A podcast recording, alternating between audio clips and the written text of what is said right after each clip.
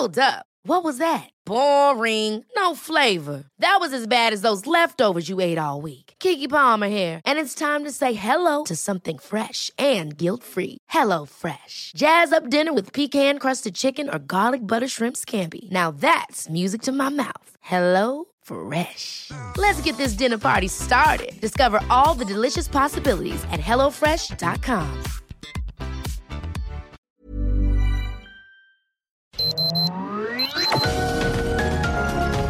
Heraldo Media Group presenta Sergio Sarmiento y Lupita Juárez.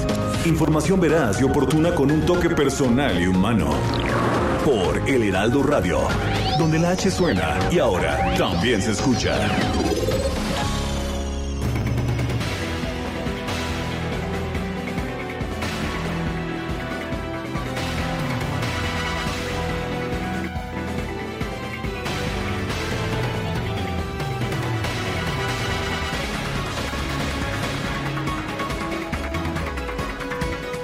Pues el presidente de la República presentó ayer su tercer informe de gobierno, o el décimo o el undécimo, la verdad es que ya no me acuerdo muy bien, ya sabe usted que pues ha presentado muchos informes y hace presenta uno cada vez que tiene oportunidad.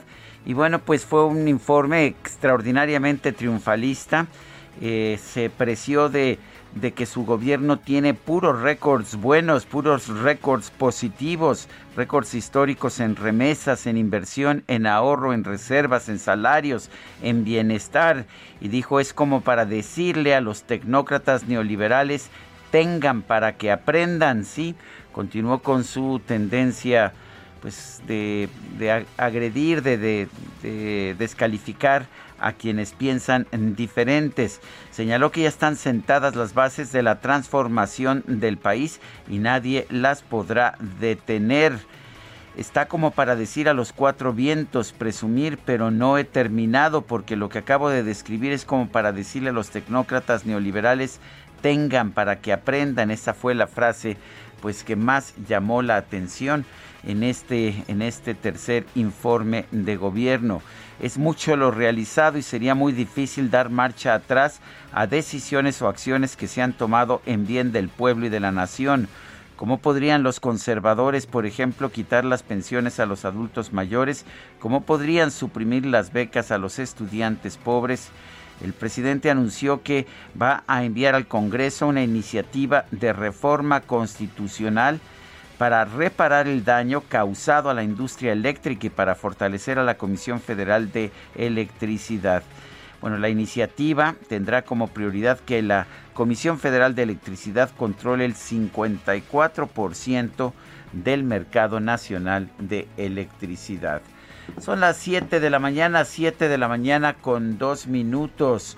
Hoy es, hoy es jueves, jueves 2 de septiembre de 2021. Yo soy Sergio Sarmiento y quiero darle a usted la más cordial bienvenida a El Heraldo Radio. Lo invito, lo invito a quedarse con nosotros, aquí estará bien informado por supuesto, también podrá pasar un rato agradable ya que siempre, siempre hacemos un esfuerzo por darle a usted el lado amable de la noticia, por supuesto cuando la noticia lo permita. Guadalupe Juárez, ¿cómo estás allá en la sana distancia? Cuéntanos qué nos tienes esta mañana.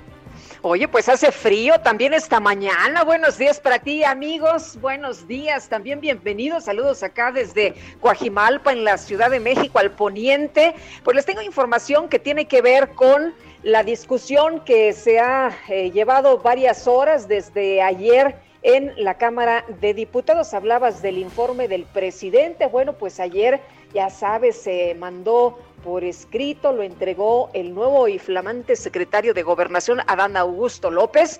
Y bueno, empezó la discusión con 273 votos a favor y 220 en contra. La Cámara de Diputados aprobó en esta madrugada en lo general la Ley Federal de Juicio Político y declaración de procedencia para regular estos procesos, así como el relativo a la responsabilidad penal del presidente de la República. Claro que hubo cuestionamientos, pero pese a ellos, pues cuestionamientos por parte de la oposición por considerar la nueva ley como inconstitucional e instrumento de persecución política, pues no, no les eh, importó mucho eh, que se hayan dado estas eh, posiciones, estos argumentos, estos puntos de vista. La mayoría de Morena y sus aliados las avalaron en fast track con dispensa de todos los trámites en la primera sesión ordinaria de la 65 legislatura. Diputados de diversos grupos parlamentarios presentaron 61 reservas para su discusión en lo particular y de acuerdo con el proyecto, el presidente de la República podrá ser imputado y juzgado por traición a la patria, hechos de corrupción, delitos electorales y todos aquellos delitos por los que podría ser enjuiciado cualquier ciudadano. Pues así las cosas, así la discusión y por lo pronto, obviamente que pues muchos, muchos de los legisladores de oposición no están de acuerdo con esto. Bueno, y esta mañana los coordinadores de Morena y de la oposición se van a reunir para definir la pregunta que se va a incluir en las leyes secundarias de revocación de mandato. La presidenta del Senado, Olga Sánchez Cordero, informó que la pregunta para la revocación de mandato va a ser modificada, va a ser una pregunta, dice, accesible y sencilla para que los ciudadanos la puedan entender.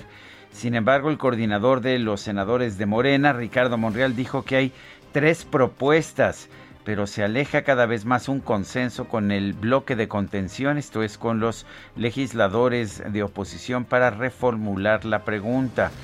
Eh, dice dice eh, Monreal, ya se reformuló, hay senadores que quieren hacer una reserva precisamente porque seguramente se va a modificar para que contenga todos los elementos de la ley de revocación de mandato y de alguna manera podríamos correr el test de constitucionalidad a la misma pregunta.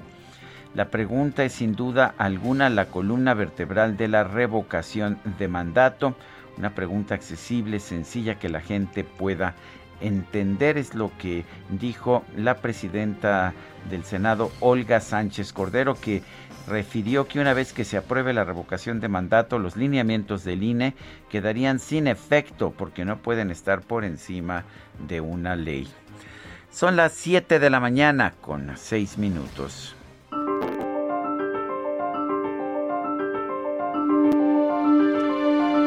Bueno, y la frase del día la dijo ayer en su informe presidencial el presidente de la República, Andrés Manuel López Obrador, es de Cicerón.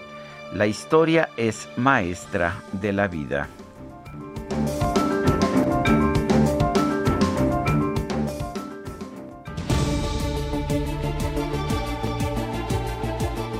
Y las preguntas, ayer preguntamos en el día de su tercer informe de gobierno, ¿aprueba usted el gobierno que ha hecho Andrés Manuel López Obrador? Nos dijo que sí, 11.1%, que no, 86.8%, quién sabe, 2.1%. Recibimos 13.480 participaciones. La que sigue, por favor. Y esta mañana ya coloqué en mi cuenta personal de Twitter, arroba Sergio Sarmiento, la siguiente pregunta. ¿Qué le pareció el tercer informe de Andrés Manuel López Obrador? Nos dice realista 3.5%, triunfalista 74.3%, no sé 22.2%. En 37 minutos hemos recibido 1.343 votos. Las destacadas del Heraldo de México.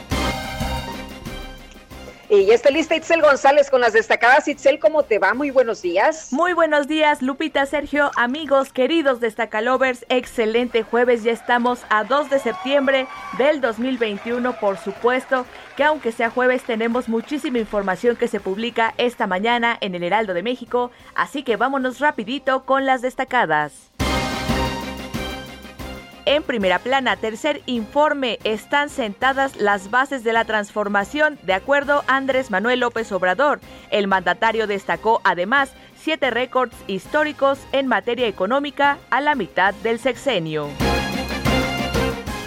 País, cifra récord, confirman 1.177 muertes. Fallecimientos suman casos de días recientes de la tercera ola de la pandemia.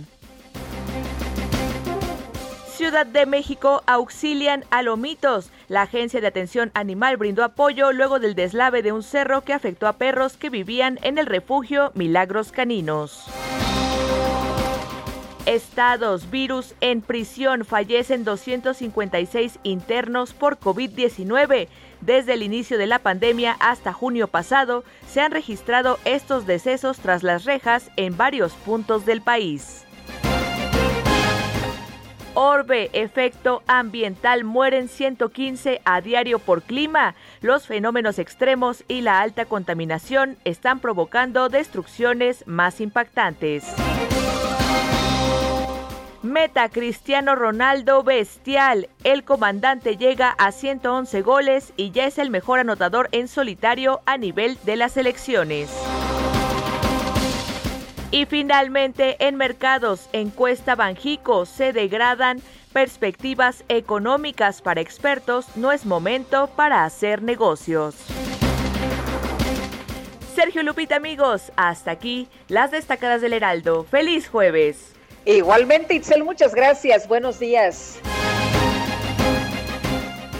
Son las 7 de la mañana con 10 minutos, jueves 2 de septiembre del 2021. Vamos a un resumen de la información más importante. Este miércoles el presidente Andrés Manuel López Obrador presentó su tercer informe de gobierno desde Palacio Nacional. Estuvieron presentes los miembros de su gabinete, la jefa de gobierno de la Ciudad de México, Claudia Sheinbaum, y otros colaboradores. Adelante, Lupita.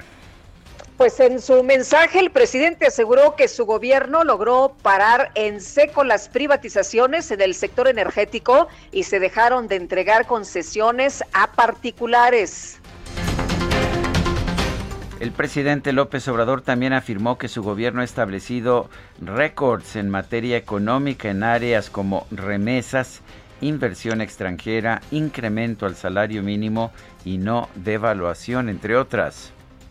Aprovecho para recapitular.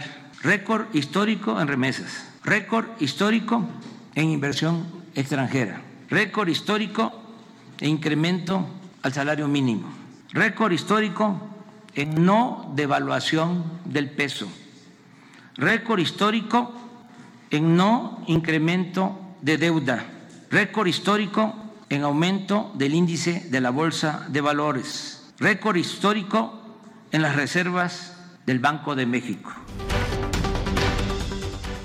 Bueno, el eh, presidente destacó que ha reforzado los programas sociales y aseguró la estrategia de vacunación contra el COVID-19 ha permitido reducir los fallecimientos por esta enfermedad. Aunque continúan los contagios, se ha reducido considerablemente el número de hospitalizaciones y de fallecimientos por COVID.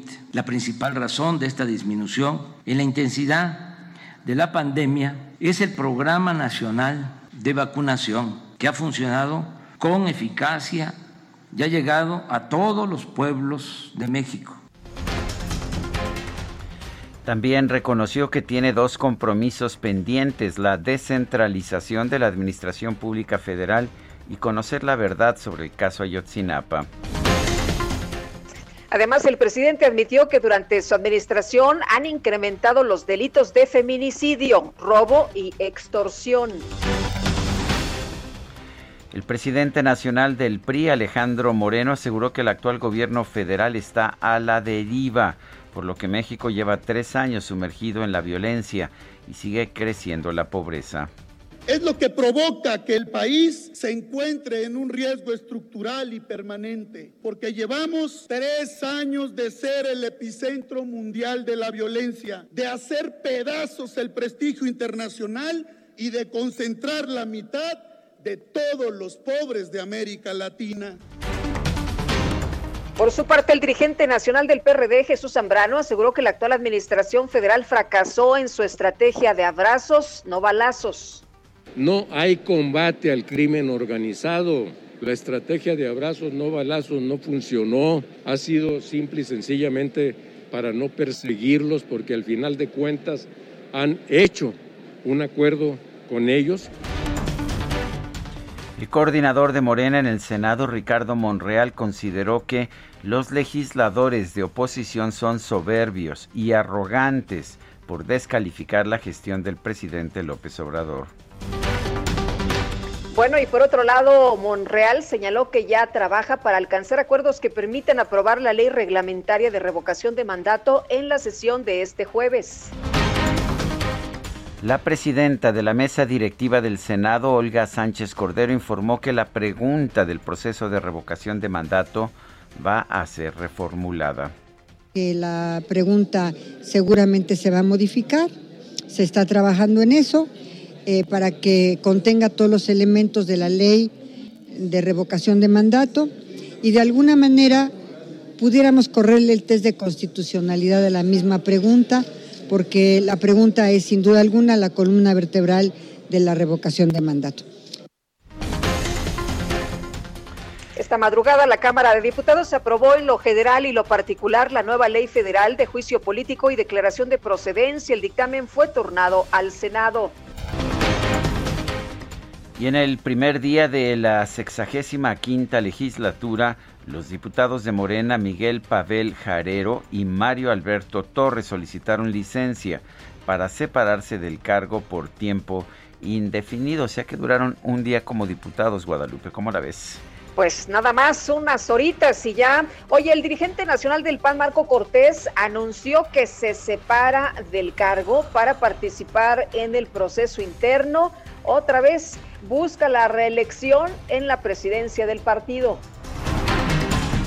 La unidad de fiscalización del INE detectó anomalías en la campaña del gobernador electo de San Luis Potosí, Ricardo Gallardo, por lo que le impuso una multa de 4 millones 691 mil pesos. Y este miércoles comenzó de manera formal el proceso de transición en las alcaldías de la Ciudad de México. A partir de hoy, la jefa de gobierno, Claudia Sheinbaum, se va a reunir con todos los alcaldes electos en sesiones individuales. La Unión de Alcaldes de la Ciudad de México presentó una denuncia ante la Fiscalía General Capitalina por los delitos de lesiones, robo, abuso de autoridad y uso ilegal del servicio público por las agresiones que sufrieron en inmediaciones del Congreso local. Un juzgado federal otorgó un amparo a la líder de comerciantes ambulantes del centro histórico Diana Sánchez Barrios para frenar el bloqueo de sus cuentas bancarias.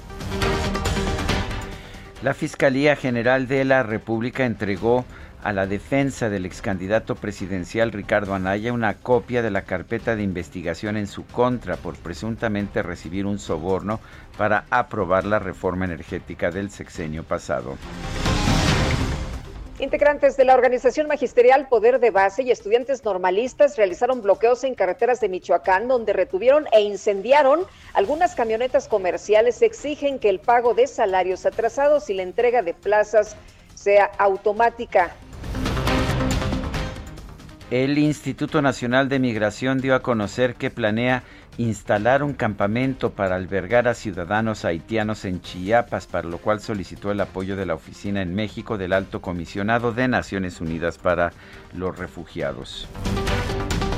Y esta mañana el INEGI informó que en agosto del 2021 el indicador de confianza del consumidor presentó un retroceso mensual de 1.2 puntos para situarse en 42.7 puntos.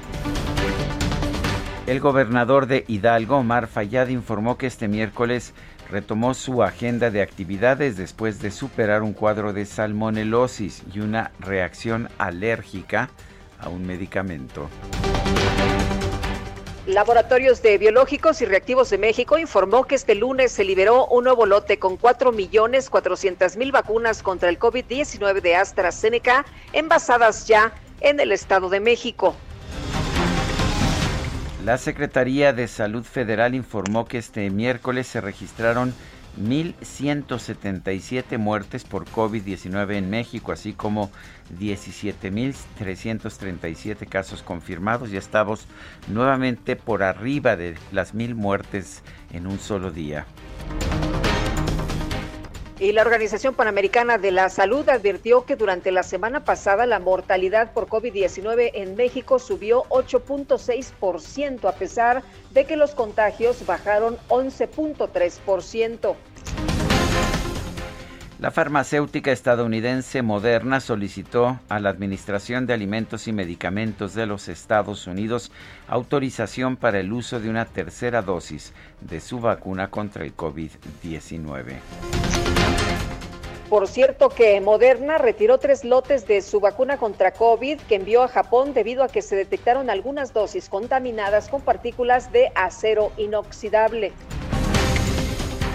Peteri Tala, secretario general de la Organización Meteorológica Mundial, advirtió que el huracán Ida, que afectó Luisiana el fin de semana pasado, podría ser el desastre atmosférico más costoso de la historia. Fueron impresionantes las inundaciones allá en Nueva York, el metro, las calles, en fin, todo inundado. Hasta el momento hay ocho personas muertas, es lo que se reporta. Y en la información de los deportes, Cristiano Ronaldo se convirtió en el máximo goleador histórico a nivel de selecciones tras marcar un doblete en la victoria de Portugal sobre Irlanda por marcador de 2-1. Este jueves la selección mexicana arranca su participación en el octagonal de CONCACAF rumbo al Mundial de Qatar 2022. El Tri recibe en el Estadio Azteca su similar de Jamaica y en información de último momento el presidente de la República Andrés Manuel López Obrador ha confirmado la renuncia del consejero jurídico de la presidencia de la República Julio Scherer. Dice que volverá a sus actividades como abogado y añadió que es casi un hermano para él. Ayer Jesús Ramírez, el portavoz, el coordinador de comunicación social de la Presidencia de la República, había dicho que pues eh, la información sobre la renuncia de Julio Scherer eran simples rumores. Pues resulta que no, ahí está, ahí está el dato de la renuncia, si era verdad. Oye, y en la música, en la música. Vamos a escuchar esto, Guadalupe, a ver si lo reconoces.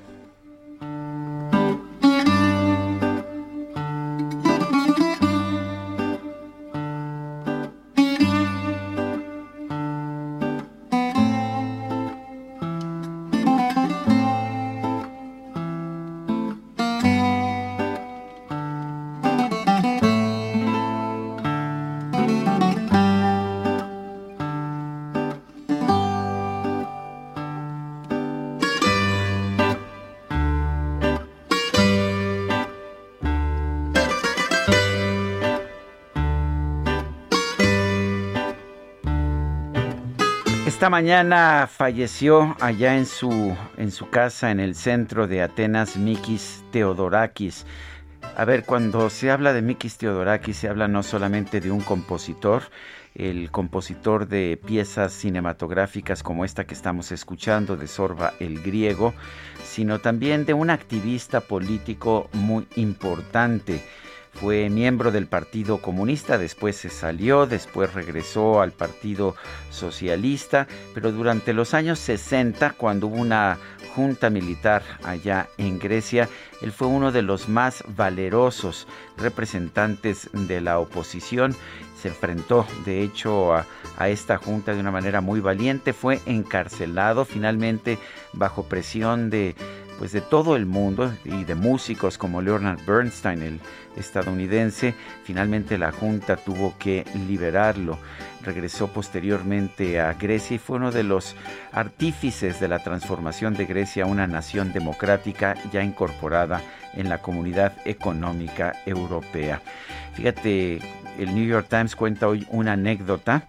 Era tan popular Mikis Theodorakis que cuando estaba en la cárcel y su música había sido prohibida por eh, la Junta Militar griega, un policía se estaba paseando, estaba haciendo su rondín en las calles de, Atenas, de Atenas, tarareando alguna de las canciones de Teodorakis.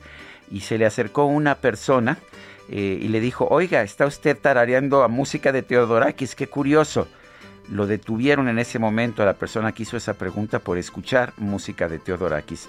Estaba prohibido no solamente la venta de sus discos y la divulgación de sus discos, sino también escuchar cualquier disco que tuvieras o cualquier interpretación de música de Teodorakis. ¿Cómo ves? No, qué terrible, represión brutal. Estaba leyendo también que mm, el concepto que se tiene en el mundo entero de este gran compositor, dices, no nada más compositor, este activista, este luchador social, y veía una frase que me gustó mucho que decía que al mundo se le va un compositor, pero a los griegos se les acaba de morir una divinidad. Bueno, pues escuchando a Mikis Teodorakis, vamos a una pausa y regresamos.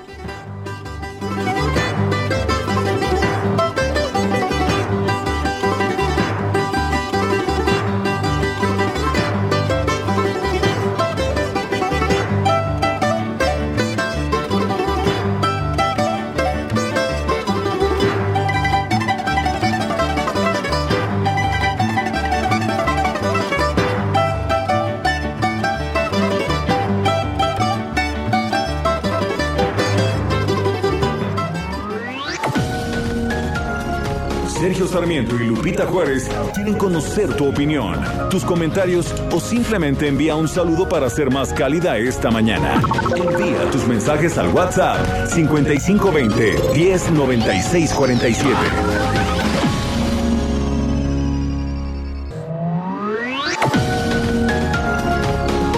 Continuamos con Sergio Sarmiento y Lupita Juárez por El Heraldo Radio.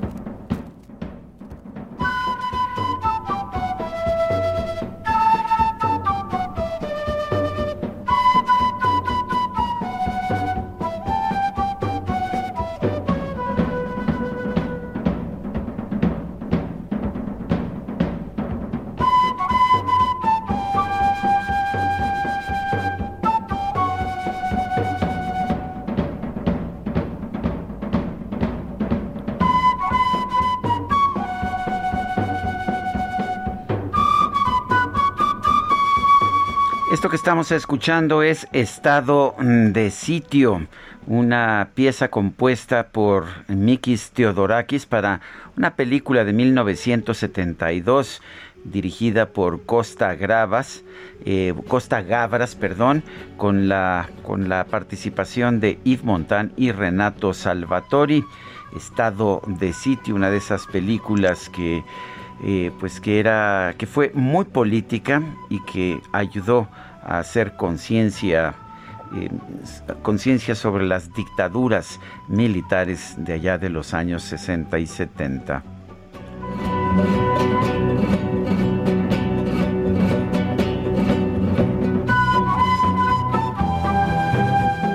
Estamos escuchando, estamos escuchando a Mikis Teodorakis porque falleció esta madrugada aquí en México. Se falleció en Atenas, era la madrugada en México, la mañana allá en Atenas, en caso de que usted nos esté sintonizando apenas. Y lo estamos recordando con mucho afecto, con mucho amor. Adelante, Lupita. 96 años de edad tenía este gran compositor, este gran músico. Oye, nos escribe Luis López Otero y dice, buenos días Sergio Lupita, mi comentario es, al presidente de México le faltó mencionar récord histórico de impunidad del caso de las víctimas del Metro Línea 12, récord histórico de corrupción que sus hermanos recibieron dinero para la campaña de Manuel López Obrador. Soy Luis López. Y dice otra persona, Oralia Mojica, para el energúmeno rabioso eh, y patético Noroña por su actuación de ayer en la Cámara, le sugiero vaya con su presidente por una dotación de vitacilina. Le caería muy bien, le ayudaría mucho. La recomienda su propio presidente. Bueno, bueno.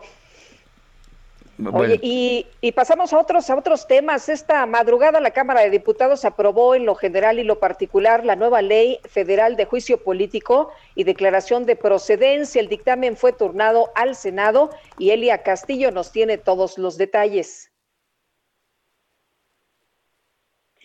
Muy buenos días, Sergio Lupita, los saludo con gusto. Así es, en punto de las seis treinta y siete de la mañana, la Cámara de Diputados aprobó en lo general y en lo particular con 266 votos de Morena y sus aliados y 205 en contra de la oposición del PAN, PRI, PRD y Movimiento Ciudadano en fast track la, eh, esta ley de juicio político y declaración de procedencia en la primera sesión de la 65 legislatura. Tras un debate de nueve horas en lo general y en lo particular, pues se aprobó este eh, dictamen en medio de acusaciones de los legisladores de oposición de inconstitucionalidad del dictamen que abroga la Ley Federal de Responsabilidades de los Servidores Públicos para regular los procesos de juicio político y desafuero, así como la responsabilidad penal del presidente de la República, eh, eh, Andrés Manuel López Obrador, o el, eh, el titular del Ejecutivo en turno, Morena y aliados mayoritearon y avalaron este proyecto que, como bien señala Lupita, fue remitido al Senado para su análisis y eventual aprobación. Eh, les comento que con esta legislación se obliga a los congresos locales a acatar las resoluciones de la Cámara de Diputados en juicio político y de procedencia, a fin de que no ocurra lo mismo que, que ocurrió con el desafuero del gobernador de Tamaulipas, Francisco García Cabeza de Vaca, que aunque le fue retirada la inmunidad procesal en San Lázaro, pues el Congreso local no avaló este fallo las bancadas de oposición eh, consideraron esa redacción inconstitucional y advirtieron que será un arma de persecución política para quienes estén en contra del gobierno federal. Por ello, eh, legisladores como Katia Bolio del PAN calificó de una aberración jurídica eh, esta redacción y adelantó que terminar que terminará en la Suprema Corte de Justicia de la Nación. Les comento que en su durante su discusión en lo particular, diputados de todas las fracciones parlamentarias presentaron 61 reservas. Solo fue aprobada la propuesta del petista Gerardo Fernández Noroña, eh, que señala que en caso de que proceda eh, eh, se proceda en contra del titular del Ejecutivo, pues se obliga a las dos cámaras, a la de senadores y diputados, a sesionar de manera presencial y además solicita la votación de las dos terceras partes del Pleno de cada órgano legislativo para que sea procedente. Eh, de acuerdo a este proyecto, a este dictamen, el presidente de la República podrá ser imputado y juzgado por traición a la patria, hechos de corrupción, delitos electorales y todos aquellos delitos por los que podría ser enjuiciado cualquier ciudadano. Esto fue lo que ocurrió esta madrugada en eh, la Cámara de Diputados en la primera sesión ordinaria de esta 65 legislatura. Es la información que les tengo, Lupita y Sergio. Elia, muchas gracias por este reporte. Muy buenos días. Muy buenos días. Bueno, eh, déjeme empezar esta nota por uh, un comentario que hizo ayer eh, la publicación oficialista Regeneración, Regeneración MX. Dice, los medios de comunicación, los opositores a la cuarta transformación son objeto de burlas de internautas por la noticia falsa que difundieron sobre la renuncia del consejero jurídico de presidencia Julio Scherer. Dice, los internautas no tardaron en, en, descalificar con burlas para los medios de comunicación que difundieron la noticia falsa sobre la renuncia de Julio Scherer. Comunicadores como Carlos Lorete Mola dijeron a la mitad del camino renuncia un operador estrella del presidente. Sin embargo, es evidente que de Mola no confirmó, o sea, Loret no confirmó la información como debería hacerlo. Ni Loret de Mola ni el medio que dirige Latinos han ofrecido una disculpa. Ante su pifia, los tuiteros les dijeron chayoteros. De Mola no fue el único en publicar la noticia falsa, también lo hizo SDP Noticias, Sergio Sarmiento, Expansión, Ciro Gómez Leiva y Joaquín López Dóriga. Bueno, pues el presidente de la República ya ha confirmado que sí ha renunciado, que sí ha renunciado a la, a la Consejería Jurídica de la Presidencia de la República, eh, pues quien ha sido su consejero y muy cercano a él, quizás el consejero jurídico más cercano al presidente en toda la historia, Julio Scherer Ibarra. Ayer lo que dijo el coordinador de comunicación social de la presidencia, Jesús R. Cuevas, fue que la, el anuncio, la información sobre la renuncia de Julio Scherer eh, es en calidad de rumores. Eso es lo que dijo, que Regeneración consideró como una negativa. Ayer yo ya había confirmado que Julio Scherer había renunciado, pero que el presidente estaba reacio a aceptar esta renuncia. El presidente acaba de anunciar hoy que será nombrada la licenciada María Estela Ríos González como la nueva consejera jurídica de la Presidencia de la República. Eh, María Estela Ríos González es litigante con experiencia en derecho laboral, en defensa y asesoría de sindicatos y trabajadores. Pues ha participado, de hecho, en la defensa de distintos sindicatos, entre ellos el Sindicato Minero de Napoleón Gómez Urrutia, el Sindicato Único de Trabajadores del Instituto de Investigaciones Nucleares, el Sindicato Radical de Trabajadores del Metal y el Sindicato Independiente de la Ulera Euskadi. En los últimos años, desde diciembre del 2014 hasta la fecha, eh, la licenciada María Estela Ríos González ha sido directora del Instituto de Especialización de la Junta Local de Conciliación y Arbitraje de la Ciudad de México. Ahí ha organizado cursos, conferencias y talleres para el personal jurídico y litigantes. Y bueno, pues ha estado ahí desde diciembre del 2014 con anterioridad. De marzo del 2013 a noviembre del 2014 fue secretaria general de Asuntos Individuales de la Junta Local de Conciliación y Arbitraje del Distrito Federal. Adelante, Lupita. Pues hay datos interesantes de SPIN que señalan que el presidente de México, Andrés Manuel López Obrador, llegó a este tercer informe de gobierno con más de 61 mil declaraciones falsas o engañosas en sus conferencias matutinas para aquellos que creen que todo lo que dice es verdad. Bueno, pues hay quien está atento y dice, a ver, esto no es cierto, esto es falso, esto es una verdad a medias. El doctor Luis Estrada, socio y director de SPIN, Taller de Comunicación Política, está con nosotros esta mañana. Buenos días, Luis, ¿cómo estás? ¿Qué tal, Lupita? Sergio, buenos días, ¿cómo les va? Eh, gracias Luis por tomar esta llamada. Una pregunta, ¿cómo hacen ustedes para pues para mantener el control de las o para registrar las mentiras del presidente? ¿Contra qué fuentes lo comparan? ¿Cómo hacen este trabajo? El presidente desde un inicio, Sergio, gracias por la pregunta, ha eh, mantenido un mecanismo de no responder lo que le preguntan los, las y los reporteros que van a Palacio Nacional, especialmente, por supuesto, las preguntas difíciles, además de que, pues, quien quiera ver las conferencias puede notar que el presidente improvisa la gran mayoría del tiempo. Entonces, cuando al presidente le preguntan eh, algo que no está seguro de contestar o que no quiere contestar, utiliza cuatro mecanismos. Uno es eh, prometer algo que no ha sucedido, como por ejemplo ayer en el informe la mitad de lo que dijo el presidente son cuestiones que no han sucedido. Si dice el presidente, en 2025 vamos a tener internet en todo el país, bueno, pues eso no es un informe de hechos, es una promesa, yo te diré una promesa de campaña. nosotros las llamamos promesas porque son justo como si el presidente estuviera en campaña y dijera, esto va a pasar en tanto tiempo, pero tenemos que esperar ese tiempo para que pase. Muchas veces ha dicho que cosas van a pasar y no han sucedido. Podemos irnos a la llegada de medicinas para niños con cáncer o podemos poner de ejemplo una carretera en Sonora que todavía no está lista. En fin, hay diferentes características. Entonces esa es una. Dos, cuando le dicen al presidente, bueno, pues este eh, necesito esta información. Sí, va a venir la secretaria de Medio Ambiente y te va a dar un reporte. Bueno, pues a veces la secretaria no va.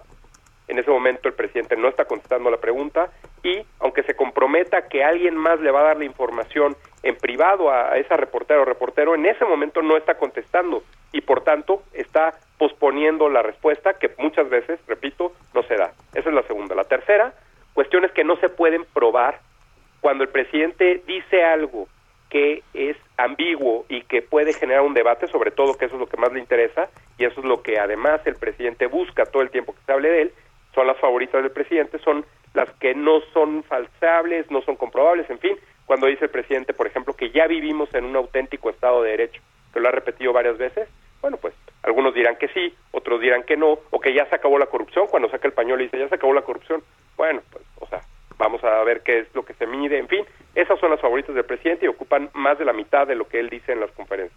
Y por último, las falsas, las que el presidente completamente o se equivoca o no conoce los conceptos, como por ejemplo cuando dice, eh, el Estado ya no es el principal violador de los derechos humanos, lo ha dicho 23 veces. Eh, el presidente ahí, pues sabemos que el Estado es el único que puede violar derechos humanos y el presidente dice que ya no es el principal violador. Eso es una afirmación falsa. O como por ejemplo ayer que dijo que van 685 conferencias de prensa cuando en realidad van 684 y hoy en estos momentos la encargada de la sección de las mentiras o del quién es quién es las mentiras dijo que van 686. Eso también es falso, van 685 con la que se está llevando a cabo hoy. O Luis, eso que dice que no se persigue a los eh, periodistas en este país y bueno, tiene la sección de quiénes quieren las mentiras precisamente, ¿no? Claro, es, son conceptos ambiguos que el presidente, pues, eh, sobre todo cuando califica, le pasa mucho lo que le lo que le pasaba a Donald Trump y que evidentemente contaban como afirmaciones falsas o engañosas de parte del Washington Post. Cuando el presidente López Obrador dice todos, siempre, nunca, ninguno, eh, cuando utiliza ese tipo de, de, adverbios y además cuando eh, califica eh, ciertas o adjetiva cualquier afirmación, pues ahí es donde me parece que también genera un, un debate, ¿no? Bueno, entonces es una enorme cantidad, son hasta este momento 61 mil. 61 mil 79 afirmaciones de este tipo con, en, esta, en estas cuatro clasificaciones y además eh, es, bueno, resulta un promedio de 89 por conferencia. Eh, ayer en el discurso que dio el presidente, que además, pues en principio no es improvisado, que, que lee, que alguien lo escribió, que pues evidentemente recupera cuestiones de lo que dicen las conferencias y hoy y en estos días repetirá lo que dijo en las conferencias, lo que dijo en el discurso, bueno, pues también ahí, ayer nosotros contamos 88 en el discurso nada más, de su informe, 88 afirmaciones falsas, engañosas o no comprobables. Muy bien, pues como siempre agradecemos que puedas platicar con nosotros, Luis Estrada, socio y director de SPIN, Taller de Comunicación Política. Gracias, Lupita. Sergio, muy buenos días. Les veo muy bien. Gracias. Bueno, vamos a conversar ahora con Ricardo Márquez Blas, experto en seguridad. El presidente de la República dijo ayer que ha habido bajas, bajas en en la mayor parte de los delitos de alto impacto. Dijo que solamente el feminicidio, la extorsión y el robo en transporte público individual han tenido aumentos. Ricardo Márquez Blas es experto en seguridad, está en la línea telefónica. Don Ricardo, buenos días, gracias por tomar nuestra llamada. Eh, ¿Cómo ve las informaciones del presidente de la República en el sentido de que hay bajas en la mayor parte de los, de los delitos de alto impacto? Ah, buenos días, Lupita Sergio. Muchas gracias por la invitación. Buenos días. Eh, si observamos el, el, el, el total de la incidencia delictiva del fuero común, que representa el 95% de todos los delitos que se cometen en, en, el país, no es así. Sí, sí hay algunos delitos que han bajado y, y se explica la baja básicamente por los periodos de confinamiento o los cambios en los comportamientos, en las actitudes de la población por el confinamiento. Por ejemplo, el robo de vehículos, pues sí, o el robo a casa habitación, pues sí, si las personas están en sus casas confinadas, pues claramente el, el delito de robo a casa habitación tiene que bajar porque están en sus viviendas. O el robo a negocios, pues claro, va a tener que bajar en parte pues porque los negocios están cerrados algunos definitivamente por la crisis y otros también por las medidas de confinamiento. Claramente eh, es, es, digamos, en los delitos en los que se sí efectivamente se registra algunas algunas algunas bajas, sí se debe no a una actuación mejor de la autoridad, sino fundamentalmente al confinamiento de la población por el tema de la pandemia.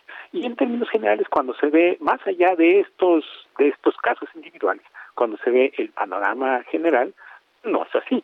En el 2021, en seis meses, solamente de, enero a junio, se registraron más de un millón de delitos, más o menos un millón diez mil. Es la segunda vez que en un periodo de seis meses, en la historia reciente o en la historia que se conoce de este de esta estadística, se registran más de un millón de delitos en un periodo de seis meses. La primera vez fue 2019, el primer año de la actual administración. Lo que significa que para el final de año podemos esperar que por segunda vez en la historia de este de estos delitos se superen los dos millones de denuncias. Será la segunda vez que eso sucede en la historia desde que se lleva registro. La primera vez fue el 2019. Entonces, claramente sí hay algunos delitos, la baja se debe sobre todo al tema de la pandemia, al resguardo de la, de la población y en general no no no hay no hay una baja, sino al contrario hay un incremento. Eh, Ricardo, lo que nos dice ayer el presidente en este informe, entonces, es en parte verdad y en parte no.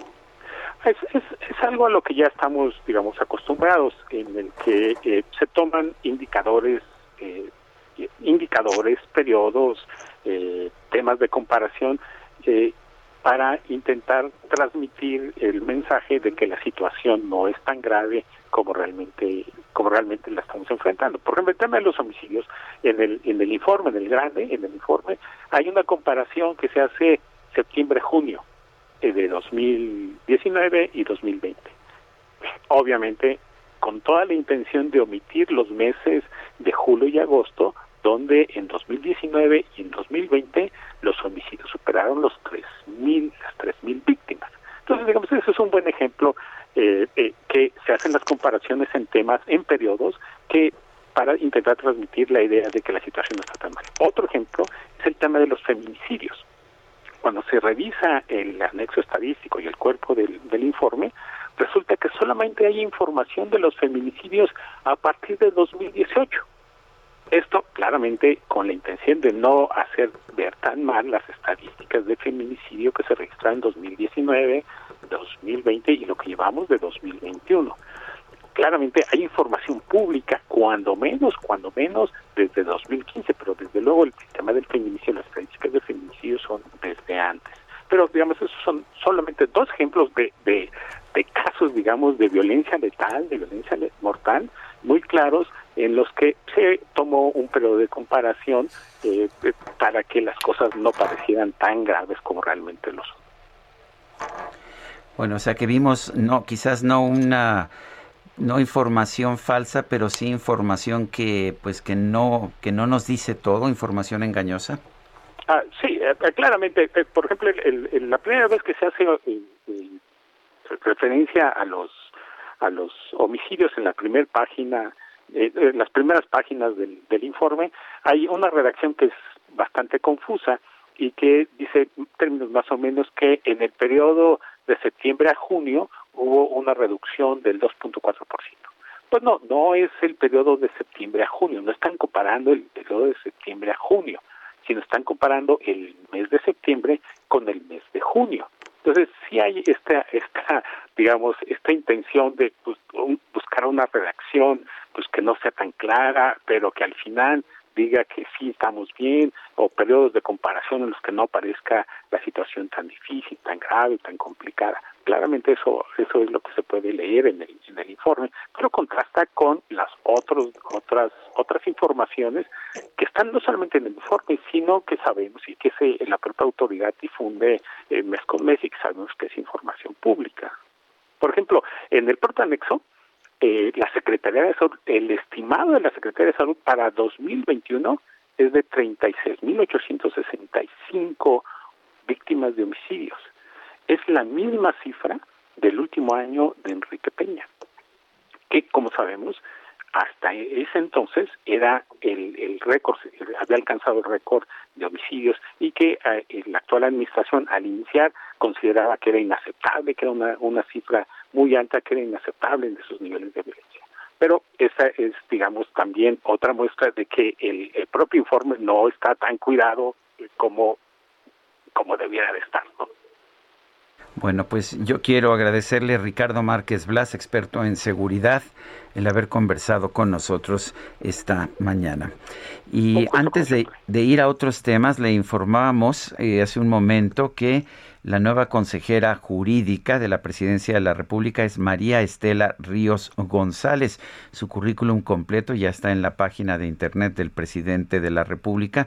Le señalaba yo que del 2014 hasta la fecha fue directora del Instituto de Especialización de la Junta eh, Local de Conciliación y Arbitraje, pero vale la pena señalar que en, en el tiempo en que Andrés Manuel López Obrador fue jefe de gobierno de la Ciudad de México, María Estela Ríos González fue la consejera jurídica y de servicios legales del Distrito Federal, de manera que pues tuvo ya un cargo un cargo similar cuando el presidente de la República era jefe de gobierno de la Ciudad de México. Adelante, Lupita.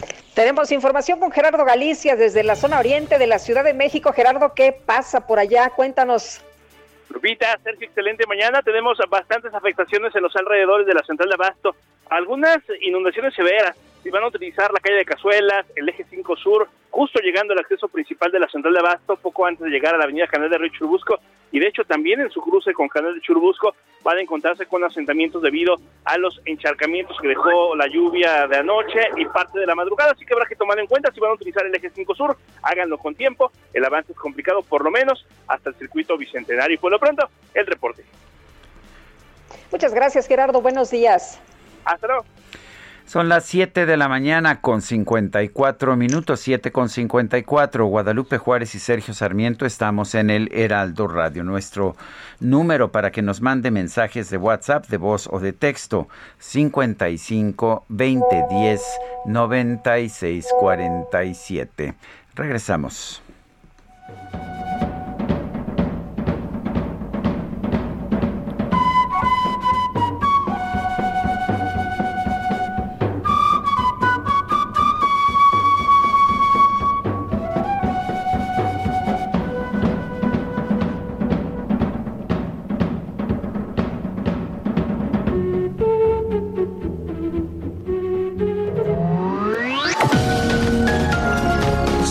Sarmiento y Lupita Juárez quieren conocer tu opinión, tus comentarios o simplemente envía un saludo para ser más cálida esta mañana. Envía tus mensajes al WhatsApp 5520 109647.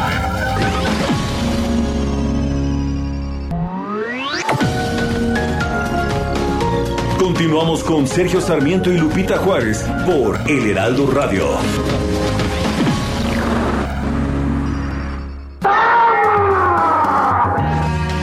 2 de septiembre de 1923 nació en la Ciudad de México Ramón Antonio Esteban Gómez de Valdés y Castillo, actor y humorista mexicano conocido internacionalmente por haberle dado vida al icónico Don Ramón en la serie de televisión El Chavo del Ocho. No te doy otra nomás porque... Su carrera se originó en la época de oro del cine mexicano, al lado de sus hermanos Germán Valdés, Tintán, Manuel El Loco Valdés y Antonio Valdés Castillo. Participó en más de 50 películas al lado de figuras como Tintán, Pedro Infante y Cantinflas. En la televisión también interpretó otros papeles al lado de Chespirito en producciones como El Chapulín Colorado.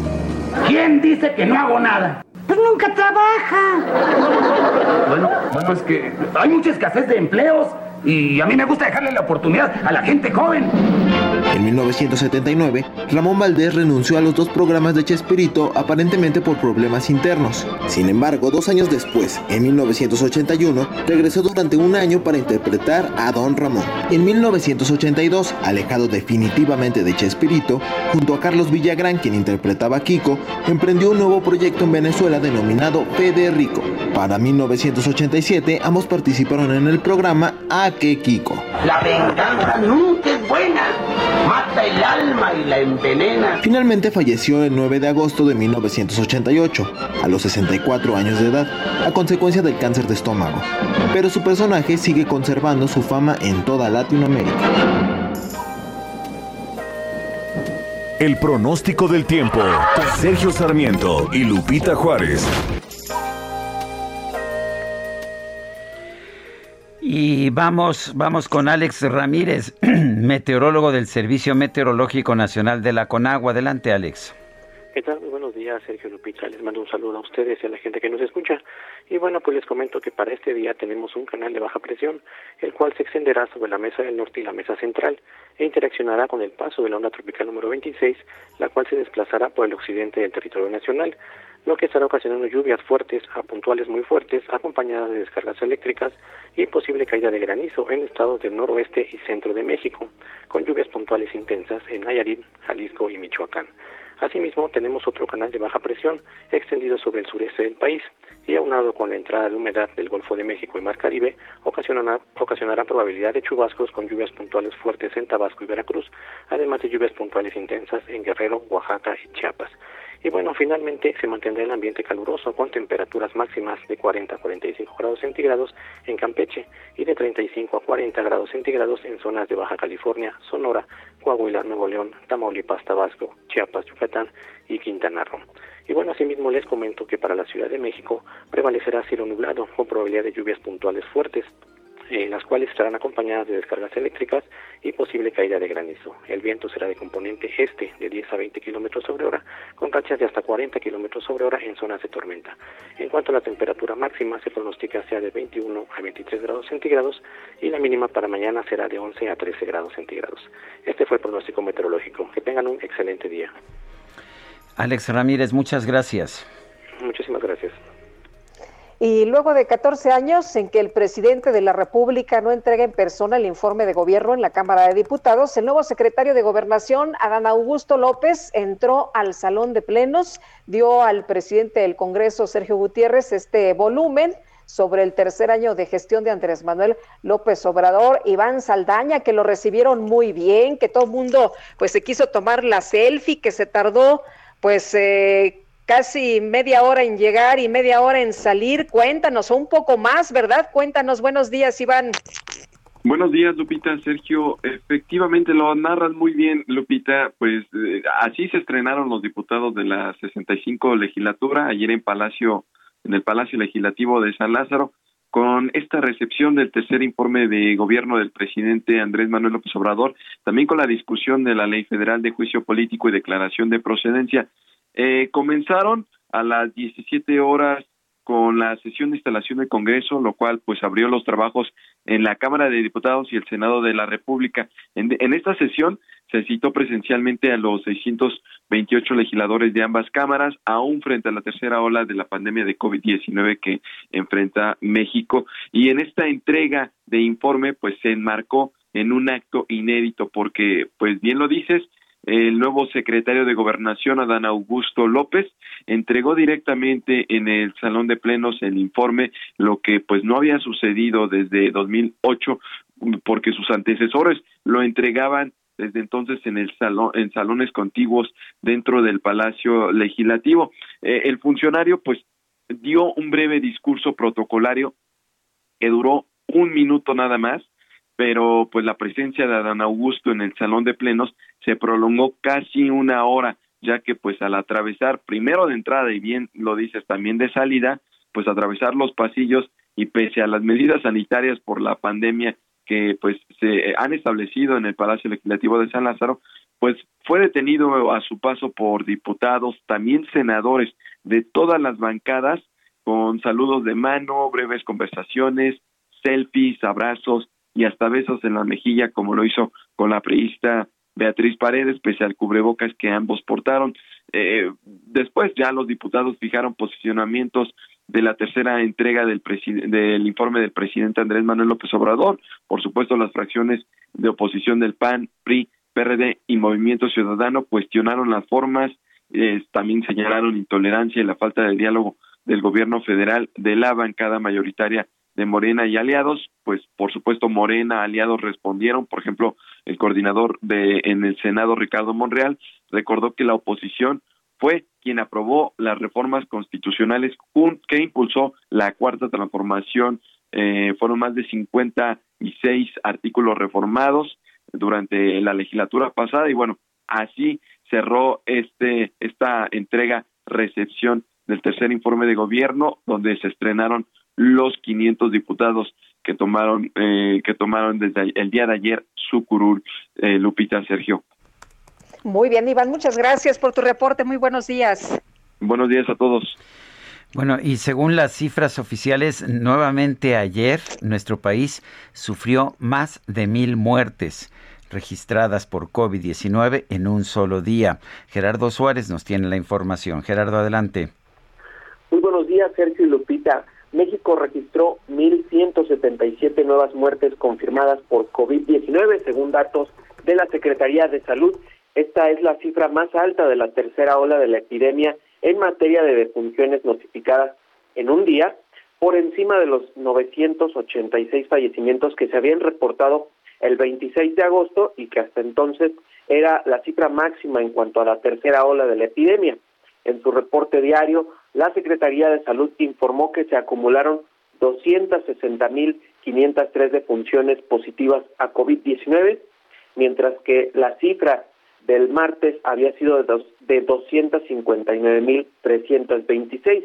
Esto hace la diferencia de las 1.177 nuevas defunciones. En cuanto a los contagios, las autoridades registraron un acumulado de 3.369.747 casos positivos de coronavirus, 17.337 más que el día martes. Y bueno, cabe recordar que los casos y defunciones positivas que las autoridades suman por día a sus estadísticas, en realidad ocurrieron en diversas fechas recientes, pero es hasta ayer que se cuenta con la información y se notificaron en el comunicado técnico que emite la dependencia federal.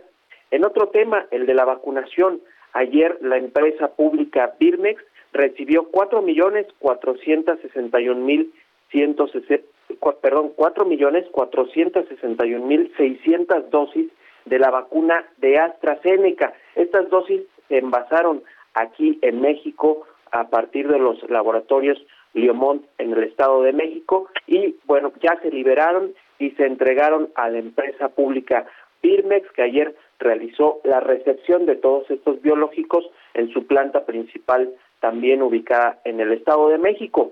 De estas dosis, de las 4.4 millones, 472.200 serán donadas a diversos países de Centroamérica y del Caribe. Esto para completar los esquemas para suministrar las segundas dosis que ya han recibido eh, cientos de miles de personas en esos países debido a una primera donación que realizó México a naciones como El Salvador y también se van a enviar dosis a Haití. Eh, bueno, el, el director general de Birmex, Pedro Centeno, informó que con estas dosis que se han recibido ya se rompió la marca de las 100 millones de vacunas recibidas al alcanzar cerca de 103 millones de dosis contra la COVID-19. Sergio Lupita, esa es la información que les tengo. Gerardo Suárez, muchas gracias. Buen día. Bueno, y fueron varias horas de discusión. Los nuevos diputados federales de Morena y sus aliados aprobaron una iniciativa que expide una nueva ley federal de juicio político y declaración de procedencia. Y vamos a platicar con el diputado Jorge Triana, diputado federal del Partido Acción Nacional, sobre este tema. Jorge, hace mucho que no conversábamos. ¿Cómo estás? Buenos días. Exactamente, gusto en saludarles de nueva cuenta. Buenos días y pues como siempre, eh, con el gusto de platicar con ustedes. Eh, Jorge, explícanos, ¿cuál, ¿cuáles eran las objeciones de la oposición a esta nueva ley federal de juicio político? Mira, las principales objeciones en primera instancia es que no hubo ni siquiera tiempo para poder analizar este proyecto. Les, les cuento rapidísimo cuál es eh, pues todo el contexto. Esta iniciativa se presentó en el mes de julio de este mismo año eh, dando fast track, se turnó a la Comisión de Gobernación de la Cámara de Diputados, donde se aprobó eh, sin mucho tiempo de análisis por parte de la mayoría de Morena, pero no se, pero no dio tiempo de subirla al pleno, porque estaban saturadas las sesiones, y tampoco fue incluida en un periodo extraordinario de sesiones. Por lo tanto, el, el dictamen reglamentariamente tiene que ser devuelto a la comisión para que sea un nuevo dictamen. Eh, hasta el día de antier, Morena y el oficialismo pretendían revivir ese mismo dictamen de ley de juicio político.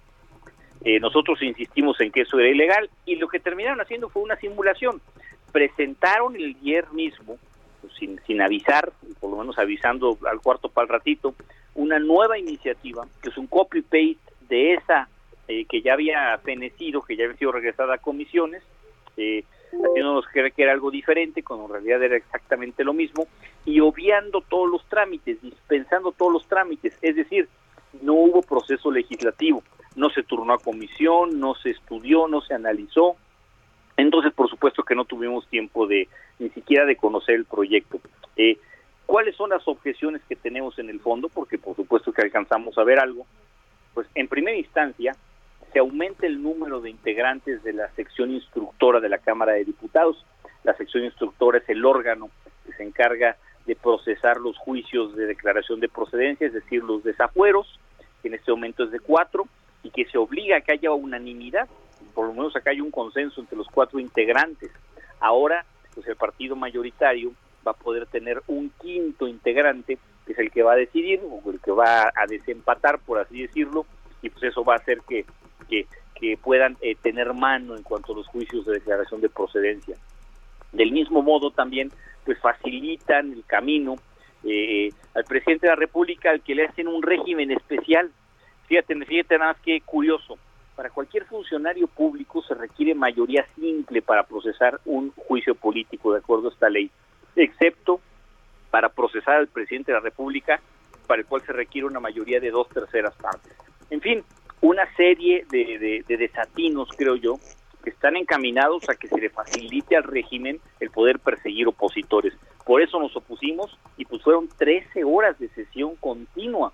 Terminamos hace un rato a las seis y media de la mañana. Ahora, eh, Jorge, ¿ustedes consideran que esto es inconstitucional? Eh, eh, ¿Será, decías, un instrumento de persecución política? Por supuesto.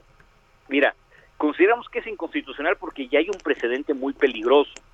La ley de seguridad interior, que ustedes recordarán bien aprobada eh, en el sexenio de Enrique Peña Nieto, fue desechada, fue bateada en la Suprema Corte de Justicia de la Nación porque se obviaron todos los trámites, porque se aprobó fast track. Exactamente lo mismo que se hizo el día de hoy con esta ley de juicio político, que por cierto viene a sustituir a lo que conocíamos como la ley de responsabilidad de los servidores públicos. Creemos que es eh, completamente invasiva, que sobreempodera al gobierno, que deja en estado de vulnerabilidad a cualquier persona, a cualquier político que sea señalado de corrupción, de abusos, de cometer algún ilícito por parte del propio Estado y que eh, pues convierte eh, prácticamente en, en, una función inquisitiva la función legislativa que tenemos en la Cámara de Diputados. Eh, por supuesto que es un despropósito tremendo, así lo señalamos, pero pues hubo una, una suerte de cuartelazo el día de ayer.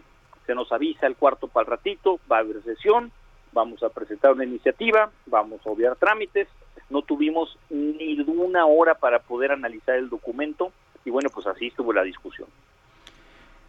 Bueno, pues yo quiero agradecerte, Jorge Triana el haber conversado con nosotros esta mañana. Les agradezco a ustedes, Sergio Lupita. Gusto saludar. Y sabes que eh, también Margarita Zavala, eh, diputada, dijo en un mensaje en Twitter hace dos horas, estamos terminando la sesión, la primera, después de 13 horas. Morena y sus aliados aprobaron una ley de la que no aceptaron ni una sola propuesta, aunque se les explicó que debilitaba el federalismo, violentaba la Constitución y favorecía la discrecionalidad. Perdemos todos. Son las 8 de la mañana con 16 minutos. A pesar de poner sobre la mesa tres propuestas de preguntas sobre revocación de mandato, el líder de la bancada de Morena en el Senado, Ricardo Monreal, reveló que todavía no hay consensos con la oposición para la aprobación de la ley reglamentaria para esta revocación de mandato. Ricardo Monreal es coordinador del grupo parlamentario de Morena en el Senado, está en la línea telefónica. Ricardo, en primer lugar, gracias como siempre por tomarnos la llamada. Cuéntanos, ¿cuáles son estas tres preguntas que se están considerando y pues qué, qué, tanto necesita Morena y sus aliados, qué tanto necesitan el apoyo de la oposición? Bueno, siempre yo soy de los que piensa que la oposición, en la medida de su aportación, ayuda a construir mejores instrumentos jurídicos. Aquí hay prácticamente tres preguntas. Una la que contiene el dictamen que viene en sentido positivo y otras dos que provienen de la oposición que más bien son preguntas en sentido negativo, estableciendo como base de la pregunta la falta de confianza para que el presidente siga en funciones. De hecho, la naturaleza jurídica de la revocación esa es Sergio y Lupita. Pero eh, ayer todavía no logramos yo me reuní con los coordinadores de los grupos parlamentarios, todavía no logramos un punto de vista que nos una o una propuesta que nos pueda llevar a un consenso. Y hoy por la mañana, a las nueve de la mañana, volvemos a reunirnos para analizar las preguntas y ver la posibilidad de eh, generar un consenso. Ricardo. Hola. Ricardo, ¿andas por ahí? Se nos parece que se nos cortó la llamada. Se cortó la comunicación. estamos. Bueno, pues. Estamos. Ah, ah sí. Te perdimos. Ah, un, te perdimos un momento. Adelante, Lupita. Sí habíamos. Ah, sí eh, terminaste la frase, pero adelante. Ricardo, yo te quería preguntar, eh, la discusión está en torno al, tema de la palabra, o sea, la, palabra clave es revocación, pero hay quien dice que lo que quieren eh, ustedes plantear es la ratificación, no la revocación, y que esto pues eh, no, no lo ven con buenos ojos, ¿no? Que esto de hecho pues tendría que convertirse en una prácticamente venir una controversia si, si esto se pasa así. Sí, en efecto, yo creo que esa es eh, la discusión más eh, profunda de ellos sostienen que está promoviendo la pregunta una ratificación y lo que establece la Constitución es una revocación. En efecto, esta es la discusión.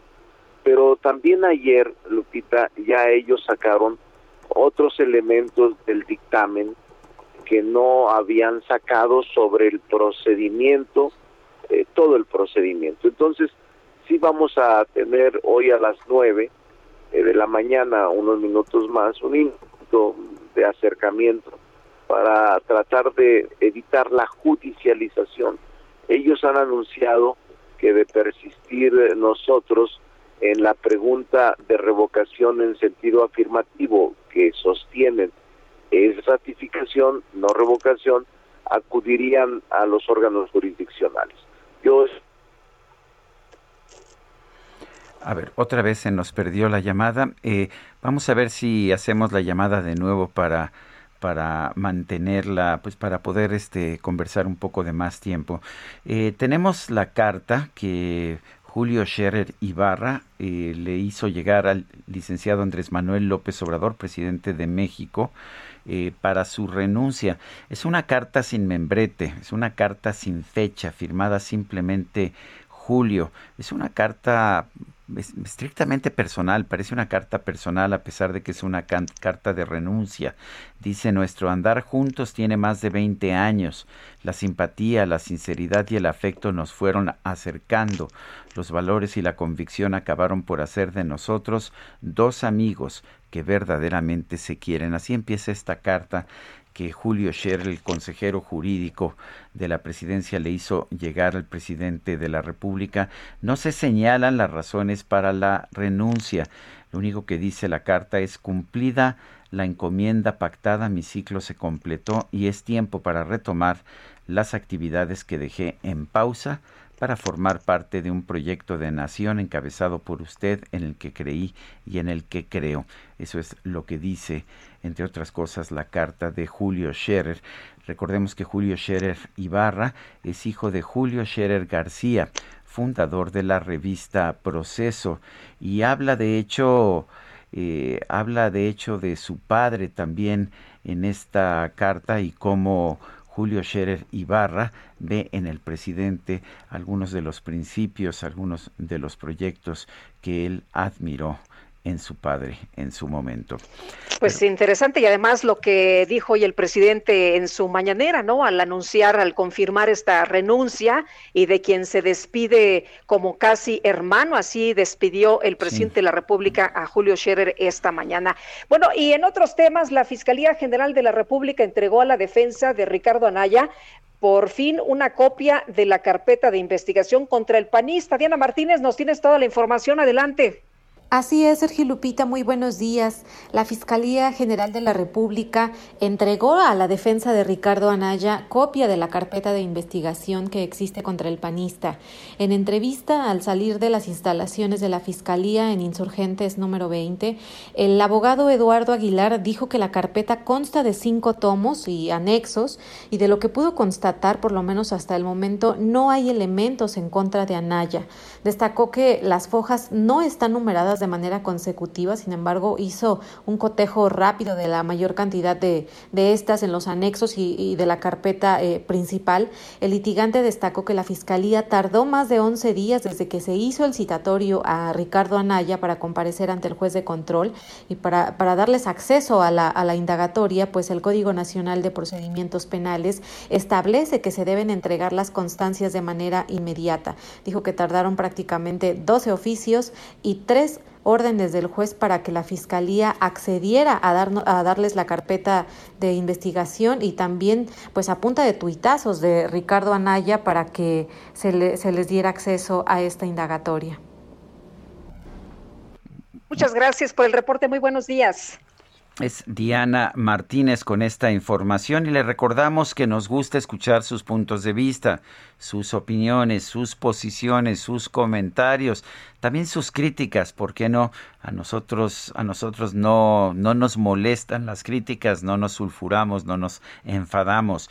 Nuestro número de WhatsApp para que se comunique usted con nosotros es el siguiente: 55 20 10 96 47. Repito, 55 20 10 96 47. Guadalupe Juárez y Sergio Sarmiento estamos en el Heraldo Radio. Regresamos en un momento más.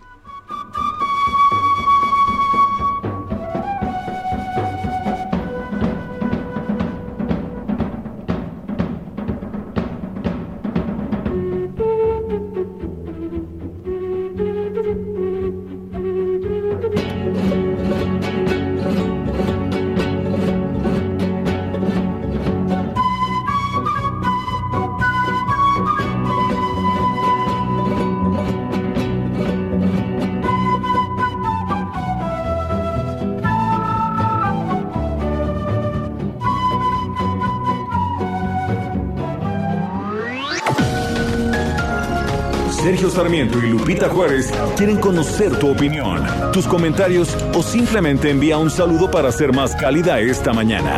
Envía tus mensajes al WhatsApp 5520 109647.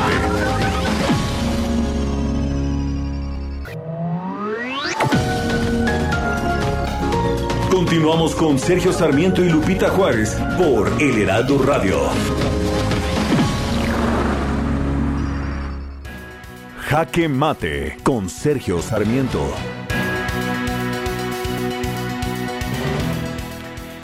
Una cosa me dice la experiencia.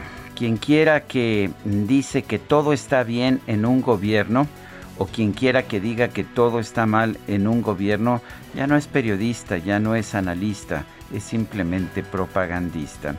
Y bueno, pues ayer vimos uno de los discursos más triunfalistas de un presidente de la República en toda la historia.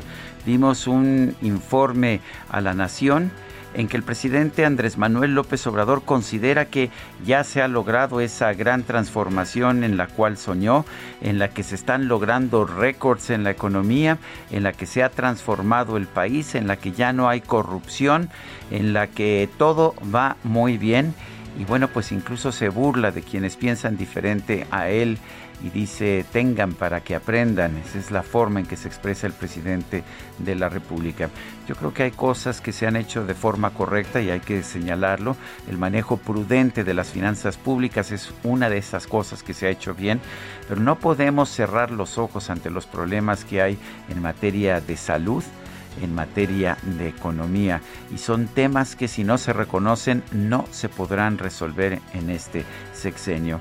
Entiendo que los presidentes de la República viven encumbrados en una torre de marfil que puede estar en Los Pinos o en Palacio Nacional, pero al final es lo mismo. Aísla completamente al presidente y le impide ver los problemas que existen en el país. Eso me parece que le está ocurriendo al presidente Andrés Manuel López Obrador. Y es una lástima porque sí pienso que es un hombre de buenas intenciones, sí pienso que es alguien que tiene una honestidad personal que es loable después de mucho tiempo en que hemos visto actos de corrupción en los gobiernos. Pero no todo lo que él piensa es correcto y a veces él mismo debería atender lo que dicen las voces críticas que él simplemente desprecia. Yo soy Sergio Sarmiento y lo invito a reflexionar.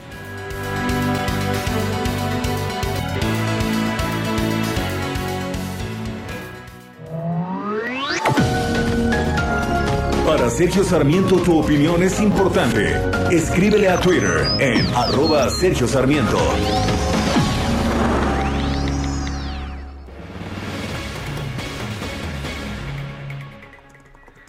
Bueno, y seguimos con Ricardo Monreal, coordinador del grupo parlamentario de Morena en el Senado. Ricardo, perdón, pero se nos estaba cortando la llamada en una u otra ocasión.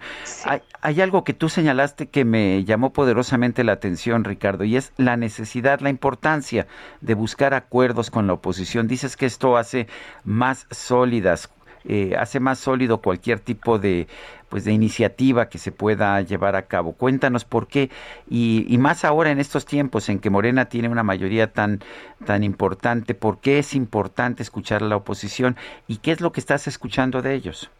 Sí, mira, me parece que es un momento no fácil para nadie. Eh, no nos puede ganar el encono ni tampoco el odio o el rencor en la política ni en ninguna área de eh, público-privada. Yo sí creo que la participación de la oposición en decisiones legislativas tienen mayor legitimidad, aunque tenemos la legalidad de poder construir por mayorías, resulta siempre más conveniente el consenso en donde todos estemos de acuerdo o un gran porcentaje de partidos y de opciones políticas estén en el mismo nivel de frecuencia. Yo sí creo que el acuerdo y el consenso te pueden generar, generar mayor credibilidad y mayor confianza en la ciudadanía. Eh, claro, es legal sacar un proyecto por mayoría, pero siempre tiene más repercusiones y más inconformidad. Ahora estamos intentando, no sé si lo logre, Sergio, pero también hay que intentarlo siempre. Eh, esto de la revocación de mandato eh, es un proceso constitucional que yo lo concibo como un instrumento para que la ciudadanía, por medio del sufragio, tome una decisión que es esencial, el que el presidente de la República concluya o no el periodo para el, por el cual fue electo por seis años. Entonces, eh, para mí es muy importante, Sergio Lupita. Por eso eh, también debe de hacerse una pregunta simple, accesible a todas las clases sociales y niveles culturales. Lo que se consulta es si el presidente anticipadamente debe de concluir el mandato. Y ese es el gran diferendo que ahora tenemos en el Congreso. Ricardo, nos comentabas sobre la posible judicialización en el tema de revocación de mandato y nos dabas tus consideraciones, nada más que se cortó ahí la, la llamada, pero si te parece lo retomamos. Sí, yo, yo decía que ya anunció la oposición que compone la tercera parte del Congreso o más, que de persistir la pregunta en sentido positivo que plantea el grupo parlamentario de Morena, ellos acudirían a la Corte o a los órganos jurisdiccionales a impugnar la ley de inconstitucionalidad. Es decir, aún no la creamos la ley y ya anunciaron un derecho legítimo de ellos de acudir a la judicialización de esta ley, lo que va a provocar es que nos tardemos más en la posibilidad de tener un instrumento jurídico aplicable a este ejercicio denominado revocación de mandato y que el tiempo nos come a todos. Por eso Eh, estoy intentando eh, en este último momento, porque hoy tenemos la discusión, a las 11 se inicia la sesión y a las 11 empezaremos la discusión de este instrumento jurídico nuevo en su ley reglamentaria. En, en este momento, eh, ¿piensas que puedes llegar a un acuerdo con la oposición? Y si no llegas a un acuerdo con la oposición, pues se iría Morena por sí solo? Sí, sí, Sergio. Ayer hablé con ellos.